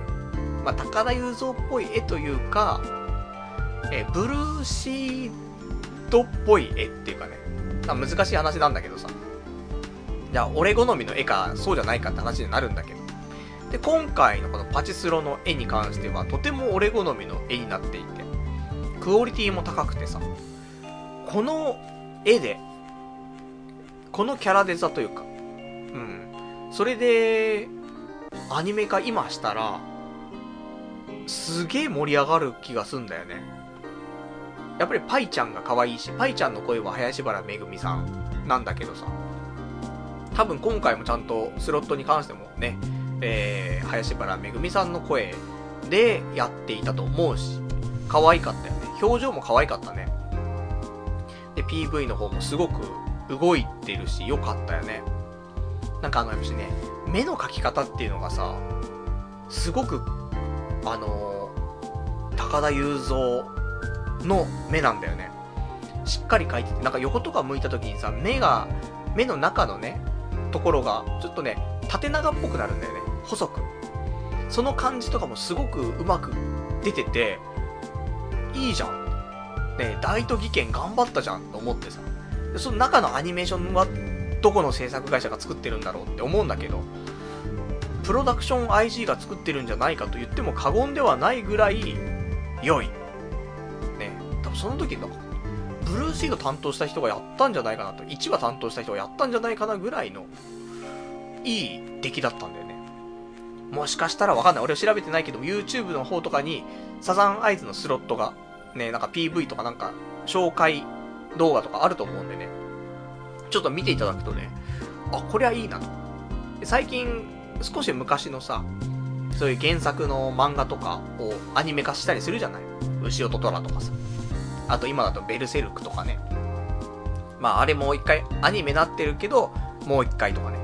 そういうのあるから、サザンアイズもいいんじゃないかな。そこそこ長い話だし、2クールぐらいでね、うまくまとめてくれたら、いい気がするんだけどね。まあ、ただね、2クールじゃまとまんないね。何十、ね、何十巻あるんだって話だからね、結構大変かと思うけど、いや、あのクオリティで出してくれたら、最高だね。本当に。相当楽しみになっちゃうけど。でも、可能性あると思うんだよね。あのスロットで映像化したことによって、いいじゃん。多分思ってる人すごいいっぱいいると思うんだよね。なんで、ぜひ、あの、アニメ関係者の皆さん、ね。俺も一応アニメ関係じゃ関係に、ちょっと携わってはいるんだけど、その辺の発言、発言権がね、あるようなポジションではないのでね、業界的にもちょっと違うところではあるので、言えないですけど、サザンアイズ、ぜひアニメ化、ね、お願いしたいなと。そんなこと思ったから。こんな風に色々思ったので、まあ、5000円のマイナスも、まあ良かったかなと。ね。そんなことを思いましたというね。そんなお話。じゃあ、あとね、えっ、ー、と、他のお話なんだけど、そうだねえー、こないだ、吉野家に行ったんだよ。ね。まあ、俺といえばもうそんな牛丼屋ぐらいしか入れない人間ね、おなじみですけど。吉野家に行ったらさ、仕事終わってね、もう12時ぐらいですよ。0時ぐらいに行ってさ、じゃあ隣に、女の子二人組がいてさ、なんか若そうなんだけど、若そうでバカそうな女の子が二人いてさ、ブスそうなやつが。で、その女が二人で、多分10代っぽいんだよ。話聞いてると。で、多分キャバ嬢なんだよね。10代ブスなキャバ嬢。ね。こいつらが、なんか喋ってんだけどさ、なんかうるせえなと思って、こういう奴らの話が耳に入ってくること自体がムカつくんだけどって思いながらもさ、もう聞こえちゃうから聞いてんだけどさ、さ、そのね、ブスなキャバ嬢がさ、明日、パパに会うんだって言ってんの。やべな、気持ち悪い話してんなと思って。パパって普通のね、自分のパパであってくれよと。思うんだけど、自分のパパではなくて、やっぱしあの第三者のパパ、ね、えー、お金をね、えー、融通してくれるようなパパと会うらしいのよ。なんか、未だにパパって言うんだと思って気持ち悪いなと思って、クソブスがと思ってさ。で、ただやっぱりね、そうやって、お金をただもらうだけじゃーっていう話でさ、その女の子たちがね、えー、明日パパに会うのなんか体の関係とかってどうなってるのみたいな話しててさ、10代なブスなキャバ嬢が、ね体の関係とか、パパとか、なんか、気気持ち悪すぎて、ね、もう嫌だななんて思ってさ。で、まあ、とはいえね、席は隣だったからさ、まあ、俺も逃れらんないんだけどさ、で、そいつらがさ、なんか高校の頃からキャバやってたら、普通の食事なんてできなくなっちゃうよね、とか言ってんの。うるせえなと思って。だったらお前松屋とか吉野家とか来てんじゃねえぞと。んなことを思ったりもしましてね。とかね、あとなんか、キャバはラスト30分とか時給超高くていいよね、みたいな。時給2500円だよ、みたいな。すげえじゃん。30分で2500円っていうことは、1時間で5000円なんだよね。キャバクララストはね、さすがですね、と。ね、思うけどさ、まあうざい。ね、本当に10代のブスなキャバ嬢、パパとか言ってんじゃねえぞと。ね、援助交際で捕まれってね、そんなことをちょっと思っておりますけどもね。まあそんなのがあったりとか。あとはね、他のお話、もうしちゃおうか。ね、一旦ね。あの、さっき言っていた、ちょっとエロい話先にちょっとしたいなと思ってるんだけど、あの、エロい話何なのかっていうと、えー、まず、ね、何を買ったかというところなんだけど、買ったもの、七井ちゃんと遊ぼっていうのを買いました。ね、知ってる方もいらっしゃるかなと思うんだけど、まあ、この昨今ね、えー、VR、バーチャルリアリティ的なやつね、の技術がね、とても進歩していました。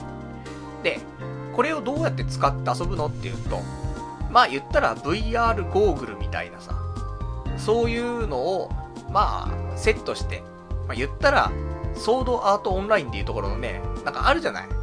ゲームの世界に入るためになんかヘッドセットみたいにしてさ、あれよ、ね、VR ゴーグルっていうのはあんなのをしてさ、で、それで、えー、仮想現実みたいなのを体感しようというところなんだけど、まあ、やっぱり、技術っていうのはさ、ね、やっぱりエロいのが引っ張っていくわけじゃない？エロがいっぱい引っ張っていって、それがね、広がって普通のコンテンツが入ってくるというところなんで、やっぱり最初はエロということで、えー、今回買った七井ちゃんと遊ぼうってやつに関しては、そういうエロい VR の、まあ、ゲームというか、ものなんだよね。で、基本的には、あの、ちょっと高い VR ゴーグルみたいなさ、あるじゃない ?10 万円ぐらいするやつ。そういうのじゃないと、基本このゲームはできないんだけど、ね、オキュラスリフトみたいなやつじゃないと。できないんだけど、えー、この、なないちゃんと遊ぼうの、えー、DVD には、普通のね、あの、映像も入ってて。で、この映像何なのっていうと、あの、スマホで、ね、その VR ゴーグルってさ、今パターンがいくつかあって、で、普通にそういうオキュラスリフトみたいな、えー、なんだろう、パソコンの画面的なものを、えー、まあ、映すみたいな、っていうのもあるんだけど、えー、もう一個の方法で、えー、スマホの画面を映すっていう、ね、スマホの画面をゴーグルつけてみましょうっていうのもあるの。で、今回、この、ついている動画に関しては、スマホにその映像を転送して、それを VR 機能で見ることで、そのゴーグルで見ると、あたかもその映像が、あのー、本当に目の前にいるような感じで見れますというやつなんだよね。だからちょっと俺も、二次元の中に入っていこうかなと。ね、二次元の嫁は出てこないから、俺が入っていこうと。ね、そのスタンスでさ、で買いまして。で、買ったはいいんだけど、あのこれを見るためには、あちゃんとした VR ゴーグルが必要なのよ。で、昔、俺あの、箱スコっていう、なんか VR のなんか、段ボールでできたようなさ、ゴーグルを昔買ったって話したんだけど、これは、あの、そんなに VR してない箱スコで、っていうのが、えっと、一応2パターンぐらいあるんだけど、一つが、ただ、えっ、と、レンズが1個あって、で、そこの先にスマホを挿して見るから、まあなんか目の前にスマホの画面が広がってますよぐらいにしか見えないってやつと、あともう1個は、えっ、と、レンズが2つあるの。だ目の前にレンズが1個1個ついてるの。だメガネ見たくなってんだよね。で、それで、ちょっと焦点をね、あの、ずらして、えー、よくあるじゃないなんか、2点目の前にさ、点がポンポンってあってさ、それを、なんか、寄り目とかして見てって、その2点のやつを3点にしてみると、立体になって浮き上がってくるみたいな。そういうのをね、えー、その焦点合わせてくれるみたいなレンズがついてて。で、それで、えー、そ立体的に見えるっていうゴーグルがあるんだけどさ。で、今持ってたのは、本当にあの、一つのレンズしかついてないやつだったんだけど、この七井ちゃんと遊ぼうに関しては、ちゃんと二つのレンズついてないとダメなのよ。ね、もっと近くに感じないから。で、そんなんで今回、えー、こちら、買ってきました。買ってきましたっていうかね、売ってないんだよ。あのー、山田電機とか行ったんだけど、VR ゴーグルって基本的に売ってなくて、まあ、ネットで買うしかないみたいな感じになってます。なんで Amazon で買いましたけどもね、えー、今回買いましたのが、VR HSR SZ という商品。で、これ、まあ、買った決め手としては、あの、メガネがね、使えるのよ。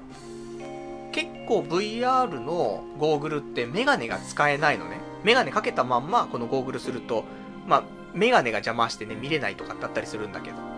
で、これに関してはメガネが使えるっていうことで買ったのが一つなんだけど、皆さん、VR ゴーグル、俺ちょっと調べたからね、ここで言っときますけど、目悪い人多いでしょ皆さんね。俺も相当悪いよ。もう、メガネ外したら、あの、測れないって言われるぐらいなんだけど。でもそんな皆さんに朗報。VR ゴーグルは、禁止の人でも、メガネかけないで見れるものもあります。ね。もう全てがじゃないと思うけど。結構そのね、レンズの方が、あの、どの調整ができて、で、俺レベルの目悪さでも、まあ、なんとか見れるかなっていうぐらいには調整できるよ。で、それプラスメガネも使えるから、うん、良かったなと思うんだけど。ただ届いたね、パッケージ見るとね、完全に中国製なんでね、まあ、それがいいのか悪いのかってあるんだけど、あの、日本製のもあるんだけどさ、それメガネが入らないからね、どうかななんてことで、ね、今回はその中国製のやつ買いましたけどもね。で、それでさっき、ね、放送始まる、本当に、あの、少し前までね、七井ちゃんで遊ぼの映像をね、見てみたんだけど、ちょっと調整は必要な気はするのよ。あの、角度だったりとか、なんかそういう、うん、そのジャイロセンサーみたいなとかの、な感じをね、ちょっと調整する必要はあると思うんだけど。でもなんか、すごいね。すごいねって言ってもあれだけど、立体感はある。なんか、手は届かないし、その VR の映像ね、動画を見てるだけだから、いくら俺がそのななちゃんに手を伸ばしても、手は画面に出てこないんだけど、あれ、手出てきたら、やばいぞ。現実に近くなっちゃう、本当にね。なんか掴めそうな感じしちゃうもんね。そんなんで、えっ、ー、と、来週詳しく話すかどうかわかりませんが、えー、この VR ゴーグルと、あと、なないちゃんで遊ぼう。ね、ちょっと体験して、ね、明日俺も仕事休みだから、この後オナニーできますからね、なないちゃんで一発抜こうかなと、ね、思っております。で、もしオキュラスリフトとか、まあ、持ってる人はね、この話知ってるとは絶対思うのでね、あのー、まあ、皆さん、買ってるんじゃないかなと思うんだけど、これ、DVD3000 円します。ね。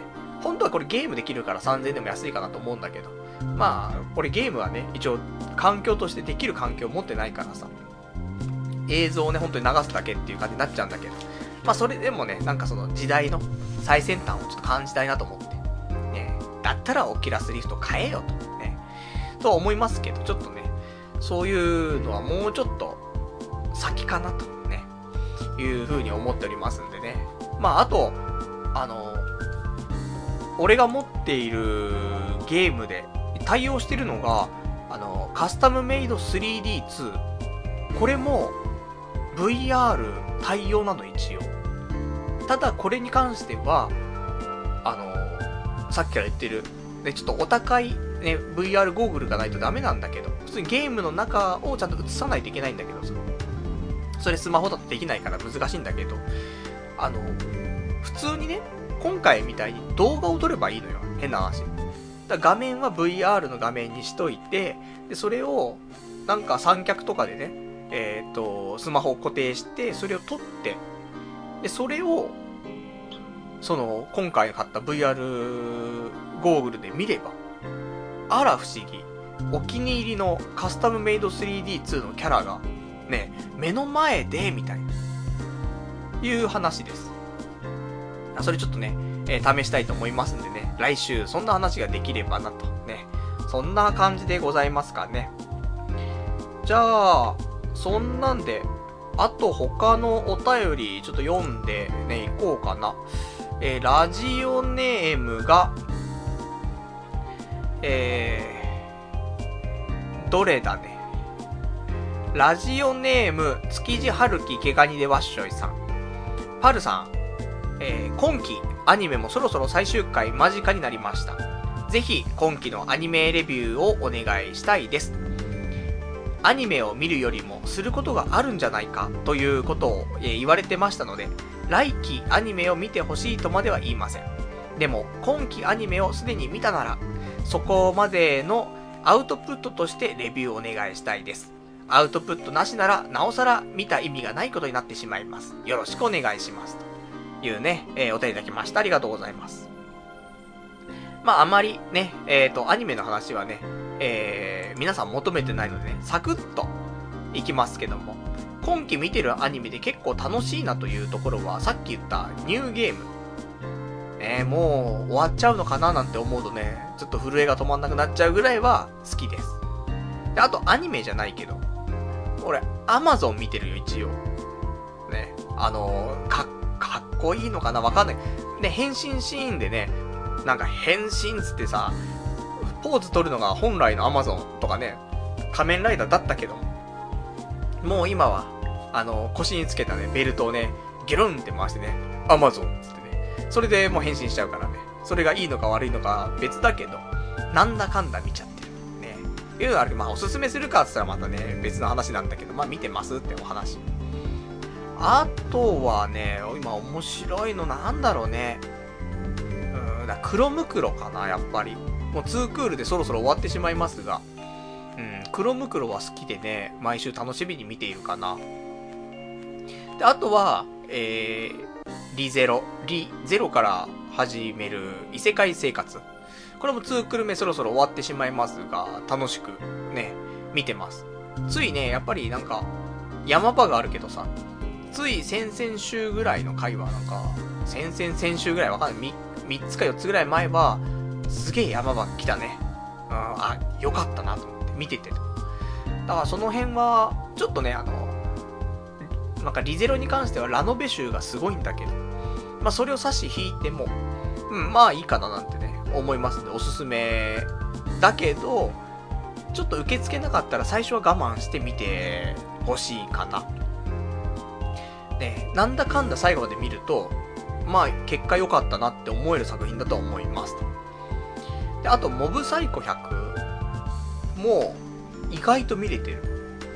あの、正直ね、ワンパンマンは、そんなに好きかっていうと別になんか、そういう感情も特になく、うーん、みたいな。一応全部見たけど、だから、その作者のね、作品だからモブサイコ100。またなんか、俺強えなやつが、なんか戦うのかなみたいな。と思ったけど、ちょっと苦悩してるっぷりは、ワンパンマンよりも、やっぱり随分苦悩してる主人公で、で、その力をなんか、うん、そうだね、なんかフルに発揮し、したいわけでもしてるわけでもなく、ね、まあまあ、あの、段階によってそういう話はあるけど、結構いいよと思って人間の心理的なところで、うん、悪くない思考だなと思って、モブサイコ100に関しては、俺はワンパンマンより好きだねと思って。意外とね、見ちゃうし、あと普通に、あれだね、えー、料理のやつ。ね。東月学園のやつ。あれも楽しみに見てるね。結構、まあ見てるっちゃ見てるんだけど。あと、スカイレスカーレット・ライター・ゼクス。うん。見てる。なんだかんだ見てるね。なんか、ダサか、ダサい面白さがあるね。うん。まあ、いいんですけど。あと、魔装学園、ハイブリッドハートはもう切っちゃったね。エロいから見てたんだけど、なんか、もういいかなと思って。作画がひどすぎるっていうね。もう見てらんないぐらいのひどさだったね。あと、プラネタリアンは良かったね。うん。映画も見ようかななんて思ったけど、結局まだ見てないけども。プラネタリアンなんか良かったね。神様見習い、秘密のここたま。ね、なんだかんだ最初からずっと見てるね。まあ、そんなところかな。だから、クロムクロ、ニューゲーム。そうだね。あと、リゼロ。まあ、この辺じゃないですか。ね。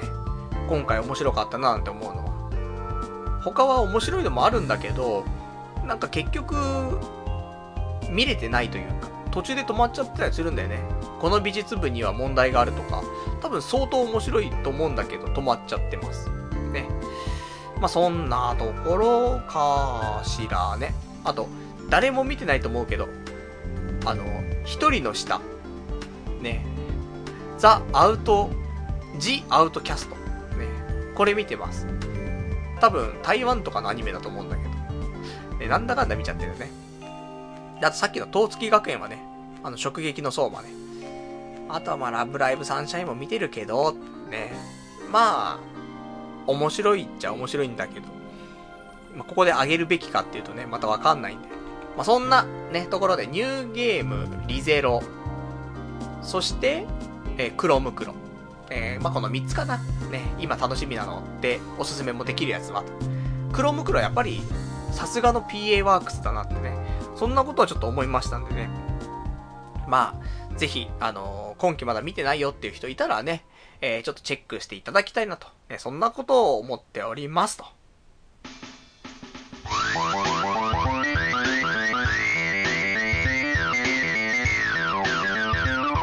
童貞ネットアットネトラジそれではね、えー、お時間ほど来ましたからお別れのコーナーしていきたいと思います。で、お別れのコーナーは、えー、まあ、今日喋れなかったこととかね、あとは、えー、読めてないお便りなんかをね、つらつらとご紹介していきたいと思うんですけども、あのー、本当は、ゲロブスのコーナー、やりたかったんですが、もう結構お時間来てるのよね。なんだかんだで。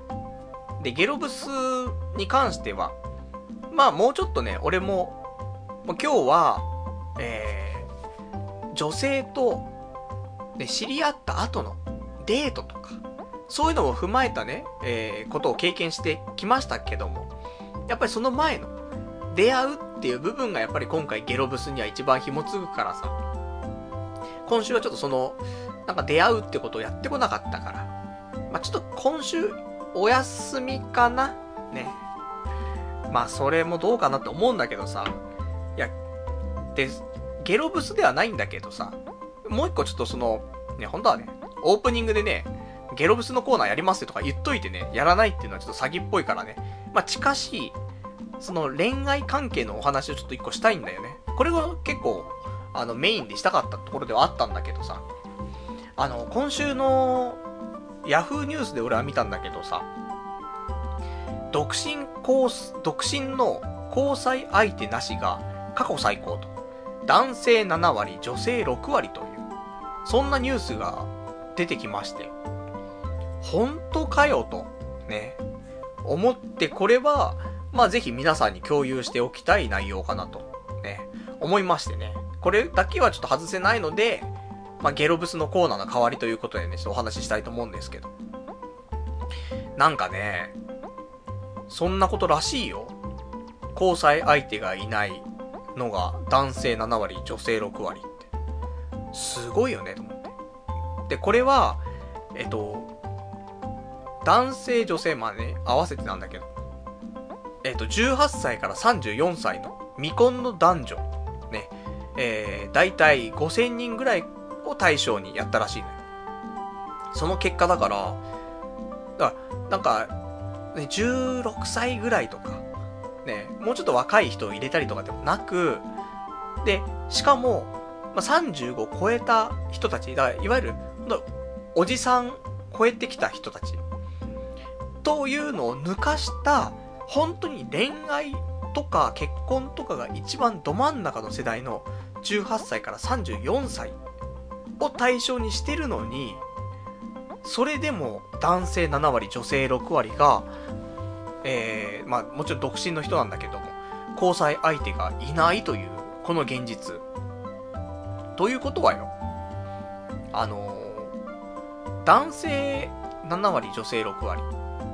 だから、あ、この女性結婚してないんだなって思った瞬間、で、そして俺のえー、女性のそのストライクゾーンっていうのが、まあ、言ったら、29歳が中心ですけども、まあ、18歳から34歳。ね、まあ、俺の完全なストライクゾーンよ。その自分よりは年下。年下っていうかまあ、同級生より以下。やっぱちょっと自分より年上になるとね、年齢的なものでね、その肉体的な話もあるから、子供欲しいとかね、のもあるから、まあ、自分より、あ、せめて同い年、ね、それ以下がいいんだけど。で、18歳以上だったらいいじゃない。だから基本的に俺が、ね、なんか、恋愛対象って思う人。で、しかも、結婚してないってなった時に、交際相手がいない確率、60%っていうことだよ。言ったらね、わかんないけどもね、実際は。ただこの6割っていうのは、えっと、4割の人はじゃあいるんだよねって。で、4割は多分、えー、俺の言うところの、まあ、A の1から A の3、そして B の1から B の3という、あのね、まあ、カースカーストのなんかそういう表みたいなのを考えると、まあ、上位、上位のランクの人たちは彼氏いるんだろうけども、まあ少しね、下の方に行くと、そこの約6割っていうのは、まあ、ピラミッド式になってますからね、大体ね。A と B がね、ピラミッドの上の方にいますから。で、その下のね、末広がり型の、えー、ゲロブスたちに関しては6割が、彼氏がいないというところだからね。だから、いいなと思った人は、まあ、彼女、彼氏、まあ、いるんだろうな。おそらく。で、全然良くないって思う。ゲロブスってなったやつは大体、交際相手がいないと。ね。そういうことよ。でも女性もそうだけど、男性もひどいよね。7割、彼女いないんだよ。やばいっしょって思うんだけどさ。まあ、今日ね、一緒にスタンプラリー行ったやつもさ、まあ、彼女もいないし、で、俺も彼女いないし、まあ、俺は完全にもう、今回のね、えー、調査の対象ではないんだけど、35だからさ。でもなーって思うよね。でも、ほんとなんか、なんだろう、俺の周り、職場は、そんなことないんだけど、みんななんか彼氏なり彼女とかいる感じするんだけど、プライベートの自分の周りの人見ると、いや、彼女いないよね。それを体感して7割いないよね。だからやっぱり、そうなっちゃってんだろうなと思って。ね、なんか若者の、ね、異性離れじゃないけど。でもこれはなんでかなっていうと、俺と近いところはあると思うんだよね。っていうのは、まあ、いろいろ思ったの。だ今日言ってた話、なん、なっちゃうんだけど。その、君の名はの、ね、主人公の滝くんっているんだけど、滝くん、すごいなと思って。ね、高校生ながらになんかレストラン、高いレストランで働いたりとか、ね、カフェに普通に行っちゃうとか、デートしちゃうとか、いろいろ考えるんだけどさ、あのー、やっぱり自信がないよねと思って自分に。それが良くないと思って、滝くんはなんか自信あるもんなって思うし、で、その、奥寺先輩っていうね、その、レストランでのバイトのその先輩、大学生もさ、なんか自信があるんだ、やっぱりね。だそういうことだと思うんだよなと。自信がある奴らは、まあその男女の交際とかっていうのにも積極的だよね、やっぱり。でも俺たちみたいな自信がない奴いるじゃん。これは積極的になれないよ、やっぱり。だから、でも結構ね、自分のことが好きか嫌いかっていうと、俺は好きだし、みんなも言うほど自分のこと嫌いじゃないと思うんだよね。ただ、ね、自分が好きっていうことではじゃあ自信あるじゃんってことなんだけど、ただ、他人と関わった時には、自分の不甲斐なさとかもあるし、自信なくなっちゃうよねって思うんだよね。難しいところだよねと思うんだけどさ。で、なんか、その自信を持っているやつと接するときほど、自信がなくなるというか、劣等感が生まれるっていうのはあるじゃない、結構。だから、まあ、同性に対してもそうだけどさ、異性に対してはなおさらな気はするんだよね。だから、ゲロブスだとしてもよ。自分に自信持ってるゲロブスっているじゃない。それには、なんか、勝てる気がしないんだよね。本来ゲロブスって、俺よりも下の人間だよね。で、もうここまで言っちゃうとあんま良くないけど、俺よりも下な人間がゲロブスなわけじゃない。だから、俺が攻めたら落とせるはずなんだけど、ただそのゲロブスが変に1個でもいいんだけど自信持ってたら、俺そこに劣等感を覚えて、ゲロブス相手に何にもできなくなっちゃう。攻めらんない。だから、もうダメなんだなと思って。ゲロブスとすら何も発展しないわと思って。でもそれは逆に考えると、俺もなんか一つ自信を持ってね、生きてると、向こうから見ても、ね、向こうのゲロブスから、ね、ねパルナイトだったら落とせるだろうっていうのは来なくなる。ね。もう、そういうアプローチしようかなと思ったら、でもなんかあいつ、なんか自信持ってる。なんかいけないわってなると思うんだよね。だからね、なんか、そんなことを思ったりするんだけどさ。でも、自信の持ち方難しいよなっていう話もあってさ。あの、例えばよ。俺自信持てない自信持てないって言うけど、まあ今ちゃんと会社員で働いてるしね。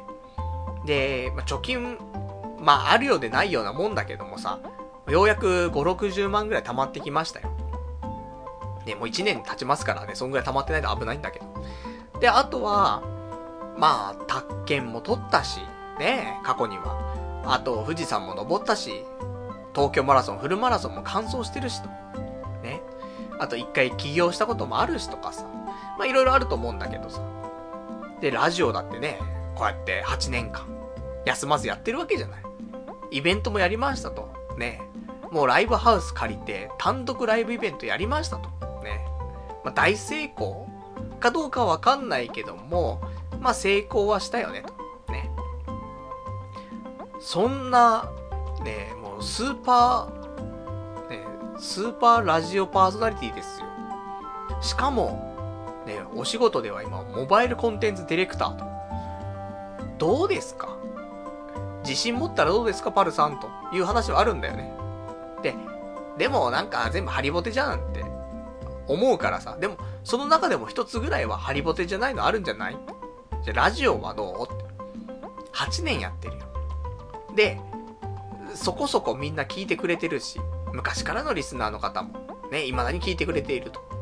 これは自信持っていいんじゃないの？思うよ。自信じゃ持ちましょうと。でも、それはラジオに関してだけなんだよね、自信持てるのって。他のことはもう全然自信持てないから、結局、自信のない感じになっちゃう。ダメだねと思って。だから自信の持ち方って、ね、どうしたらいいんだろうなっていうのはなんか、過去に何回も喋ってるけどさ、自信のないことに自信を持つのはね、できるよと。もうそこらの自信ない奴らよりも全然俺自信ないからって。ね、そこには自信あるっていうね。そういう無駄な自信はね、えー、作れるかなと思うんで、なんか、そういう、うん、本当の自信じゃないけど、ね、そういうので少しずつ、なんか鎧を着て、ね、なんか自分を防御していかないといけないのかななんてね、思ったりするんだよね。まあそんなんで。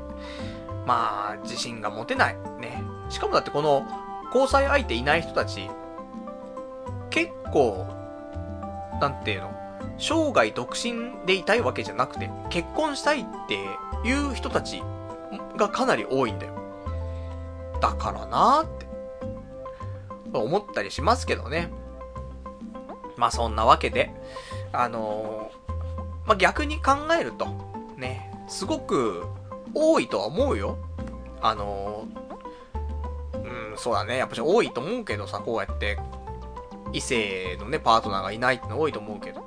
でも、あのー、今がチャンスっていう可能性はあるよね。その5年前の調査から約1割ぐらい増えてるんだって。5年前多分男性6割、女性5割ぐらいだったんだろうけど、今またさらに上がったと。ということはよ、今攻めたら、今ボーナスタイム中ってことよ。完全に。今行かないでいつ行くのいうぐらい、いけるんじゃないか。ね。ただ俺たち、じゃあ、いつ行ったっていうと。行ったことないよね。あんまり。俺も女性にアプローチなんて、ほぼ、ほぼしたことないからさ。だから、アプローチするんだったら今なんだよ。ただ、おじさんだからなーって思っちゃう。おじさんが、やっぱり若い子にアプローチなんてできないじゃん。うーん、そういうのもね、なんか年取ってくると思うから、皆さんぜひ、あの、20代で、29ぐらいまでで、だったら、アプローチしてもね、なんかおかしくないかなと思うから。おじさんはちょっともう、無理かなと思って。ゲロブスですら無理かなと思っています。本当は。ただ、コーナーだからゲロブスゲロブスって言ってるけど、すまん。ゲロブスの皆さん。俺はもう、うん、ゲロブスとすらもう釣り合わないくらいやばいと思ってる。なので、あのー結婚相談所行きます。結構リアルだよね。今忙しいから仕事がね、ちょっと行けないけど、だって、10万円ぐらいでしょ？いや、高いよ。高いんだけど、こ、ここもう何年も彼女がいなくて、ね、婚活したりとか、するし、あともう、毎、毎回毎回悩んで、ね、そんなのを繰り返してもう何年も経ってるわけじゃん。でもこれ10万円払ったら、解消される可能性がかなり高いんだったら、10万円払おうよって。ね、出会いがないんでしょって。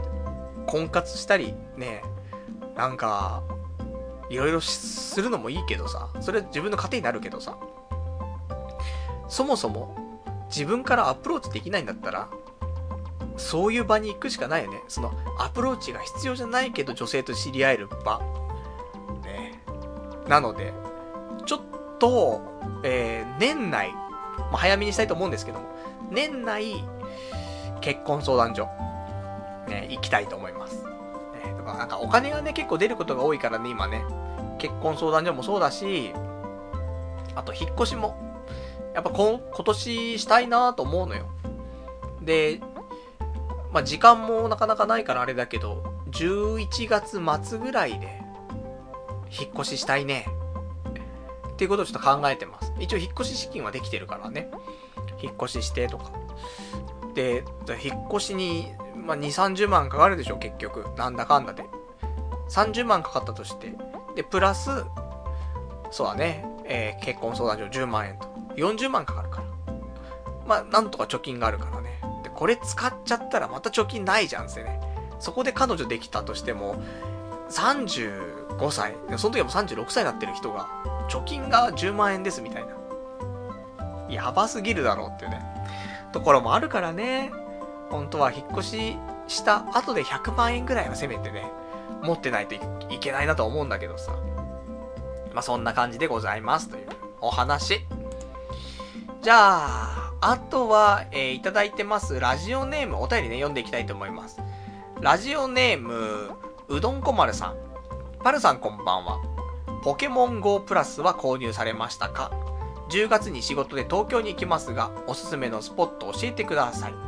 現在レベル24で134種類集めています。即戦力クラスのモンスターが欲しいっすというね、お便りいただきました。ありがとうございます。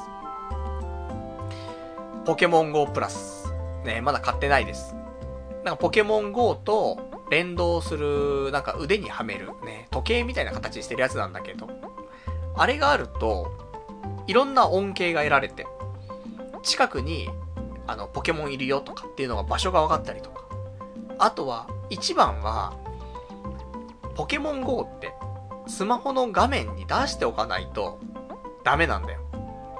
例えば、バックグラウンドで起動してても、あの、いくらそのバックグラウンドで起動してる状態で歩いたとしても、ちゃんと歩いたことがカウントされないんだよね。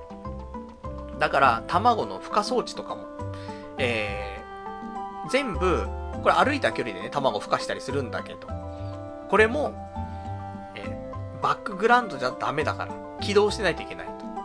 まあ、歩きスマホなんてするべきじゃないから、あの、別に表に出てていいと思うんだけどさ。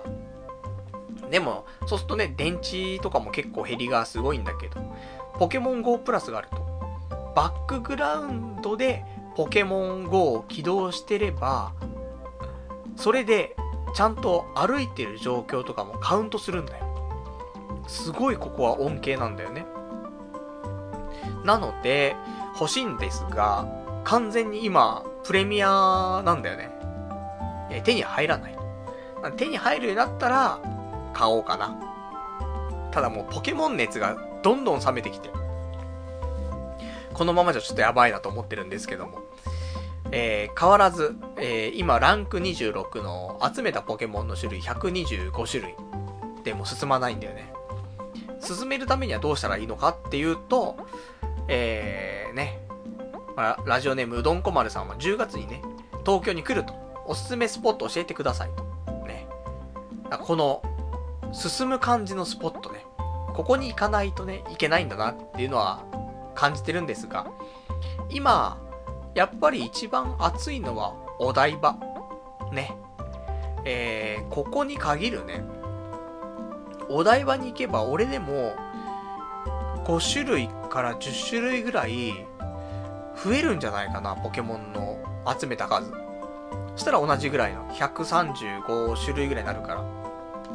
じゃあもしかしたら、ね、結構持ってるモンスターもいるかもしれないけど、まあ、いいと思うよ。お台場。おすすめ。で、あとは、えー、まあ、そこからまた少し離れますけども、えー、舞浜。あの、ディズニーランドだね。ディズニーランドもいる。だから多分、エクス、イクスピアリとか、行きゃいるんだろうなと思うんだけど。まあ、舞浜駅から降りてちょっとね、えー、ディズニーまで行ってみるとかっていうのも面白いかなと思うんだけど。まあ、まずはお台場でいいんじゃないかなと思います。ぜひ、行っていただきたい。俺も行きたいなと思ってるからね。ちょっと忙しくて行けてないですけどもね。えー、まあ、取ったことないポケモン結構取れるんじゃないかなと思いますと。じゃあ、そんな感じで他のお話ですが、えー、すいません、ラジオネーム、えー、羊ガエル水族館さん。畜生、ゲロブス待機してたのにっていうね、お答えいただきました。ありがとうございます。そしてラジオネーム、さすらいのスロッターさん。何？ゲロブスのコーナーをやらないとかないわ。楽しみに待っていたのにっていうね、お答えいただきました。ありがとうございます。ゲロブスのコーナー。まあ、ちょっとでもさっきね、ゲロブズっぽい話もしたからね。まあ、むしろコーナーであれ喋れよって話ではあるんだけど。すいません。ちゃんとコーナーでやるべきでしたよね、今の話ね。まあ言ったら、ね、さっきのがゲロブスのコーナーでね、お話しすること。まあ来週はね、ダメだね。あの、こんだけやってんのに、時間のバランスがわかんないんですが、喋りすぎちゃう。だって、君の名はのスタンプラリーとさ、そんぐらいしか話してないもんね。それでなんか2時間経っちゃってるからね。よくない。ね。まあ、もう少しね、ちゃんとコーナーできるように。コーナーだって、ここ数年、ちゃんとやってこなかったからさ、わかんないよね。やるバランスが。来週こそは、ね。まあ、もう少し、まあ、今日も十分、ゲロブスゲロブスって言いまくってるからね、いいかなと思うんだけど。で、他今日喋りたかったこと、じゃあサクサクっと喋ってね、終わりかな。え、今日他喋りたかったこと。あの、宇宙人っているじゃん。で、急にオカルトの話になったぞと思うんだけど。宇宙人とか UFO とか。これ、一応さ、なんかその、宇宙から来たっていう認識が結構あるけどさ、どうし、どうしてもやっぱり、なんか未来人な気がするんだよね っていう話なんだけど。っていうのもさ、ね、急になんか、お前月刊ムーかっていう、感じになっちゃうけど、あの、今回ね、この VR のさ、VR ゴーグル買ったじゃん。で、これのパッと見のデザインが宇宙人っぽいんだよ。目のところが。あの、いわゆるあのグレイっていうさ、あの、捕まった宇宙人みたいいるじゃない。ああいうデザインになってんの。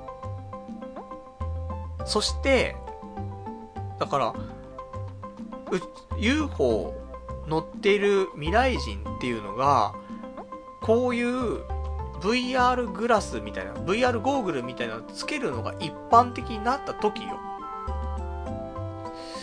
これ、結構近いんじゃないと思うのよ。頭でかく見えちゃうじゃん。でもなんか、ヘッドセットなんじゃないって。それが、あ、なんか、そういう仮面みたく一枚のやつになってて、その没入感を増やすためにも、そういうの作ってる可能性は、なくはないよね、と思って。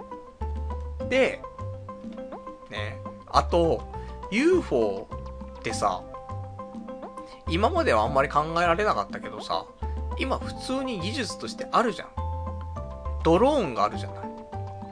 ドローンの飛び方と UFO の飛び方似てるよね。って思うと、まだ人はちゃんと乗れるのが、なんかあんまりないけども、あこれなんか実験でね、なんか乗ってるのあったけど。でもこれからはもっと普通に乗れるとして考えると、多分ドローンの飛び方って UFO 超近いと思うんだよね。そんでこういう VR グラスみたいなのが、ね、未来人つけてて、まあ普通に外を見ながら、VR グラス、VR ゴーグル越しに、普通に外は普通に見えてるけど、そこでパソコンの画面だったりとか、なんか立体視とか全部できて見えるってなったら、ポケモン GO だってそうだよね。ポケモン GO、たまたまスマホの画面を見てやってるけど、で、ポケモンが近くにいたらポケモンを押して捕まえるっていうので、あのー、ちょっと VR っぽい感じになるけどさ。あれ、歩いてる中からして、その外の、なんて映像がカメラの方のレンズでちゃんと見れてて、で、それが歩いてって街中でポケモンがいたら、そのポケモンポッて押したら、その今の捕まえる画面になったりとかしたら、それをゴーグルにつけて見てたらさ、日常別に生活できるんだよね。カメラ部分から撮ってきた映像が外か、外のね、映像ちゃんと見えてるから、そゴーグルしてても、普通に歩けるんで、外。で、しかも、その中で、VR のさ、ところどころにポケモンがいたりとかするようになるわけじゃない。そう考えると、別にゴーグルしながら生活できるから、とか、ね、思いました。ね。まあ、そんなんで、まあ、宇宙人を信じている人には申し訳ないけども、なんか、うん、結局、未来人な気がするなーなんて。ね。で、運動しなくなっちゃってみたいな。なんか、あと手足が長くてって。今のね、進化していく日本、進化していくその、現代人、ね、どんどん手足長くなってって、細くなってっちゃったりすると思うんだよね。で、頭に関してはそういうね、ヘッドセットつけて、密封性高めて、顔大きくなっちゃってるだけみたいな。わかんないけどね。あとやっぱ UFO がすごくドローンっぽくてね。今、普通のドローンに、ね、UFO のなんか、外、外側の感じあれつけて空飛ばして、ちょっと LED なんかつけたらさ、多分昔って LED なかったじゃん。だから光り方があんなんなかったけど、今考えると LED の技術とかがちょっと発展してったらなんか昔の UFO っぽくなるんじゃないとか思うんだよね。動きも似てるし。とか、ね。そんなことを思いましたってどうでもいい話。で、あと他のお話なんだけど、まあ、そんなもんかな。うん。まあね。こんなもんですよ。いくら生きていてもね、なんか、なんもないっすね。日々楽しいこと探してはいるんだけどもね、まあ、スタンプラリーがね、マックスだね。で、そこで、いろいろ考えちゃってね、ネガティブになるのがマックスではありますけどもね。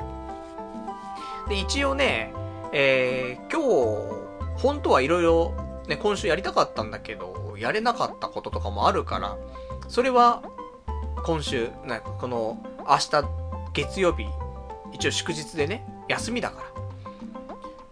なんとかこの3連休はね、仕事を行かないで済んだので、まあ、ただ22日のね、祝日はちょっと出勤する可能性がかなり高いので、まあ、明日いろいろとね、できることをやって来週お伝えしたいなとね、思っておりますんで。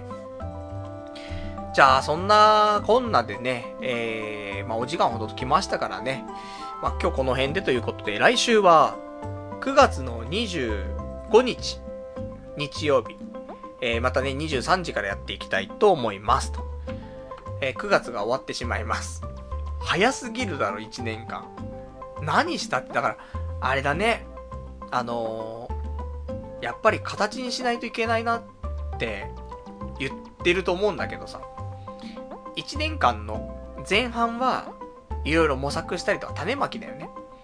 で、その上で後半はどんどんそのちょっとやったこととか調べたことっていうのを形にしていくっていう期間。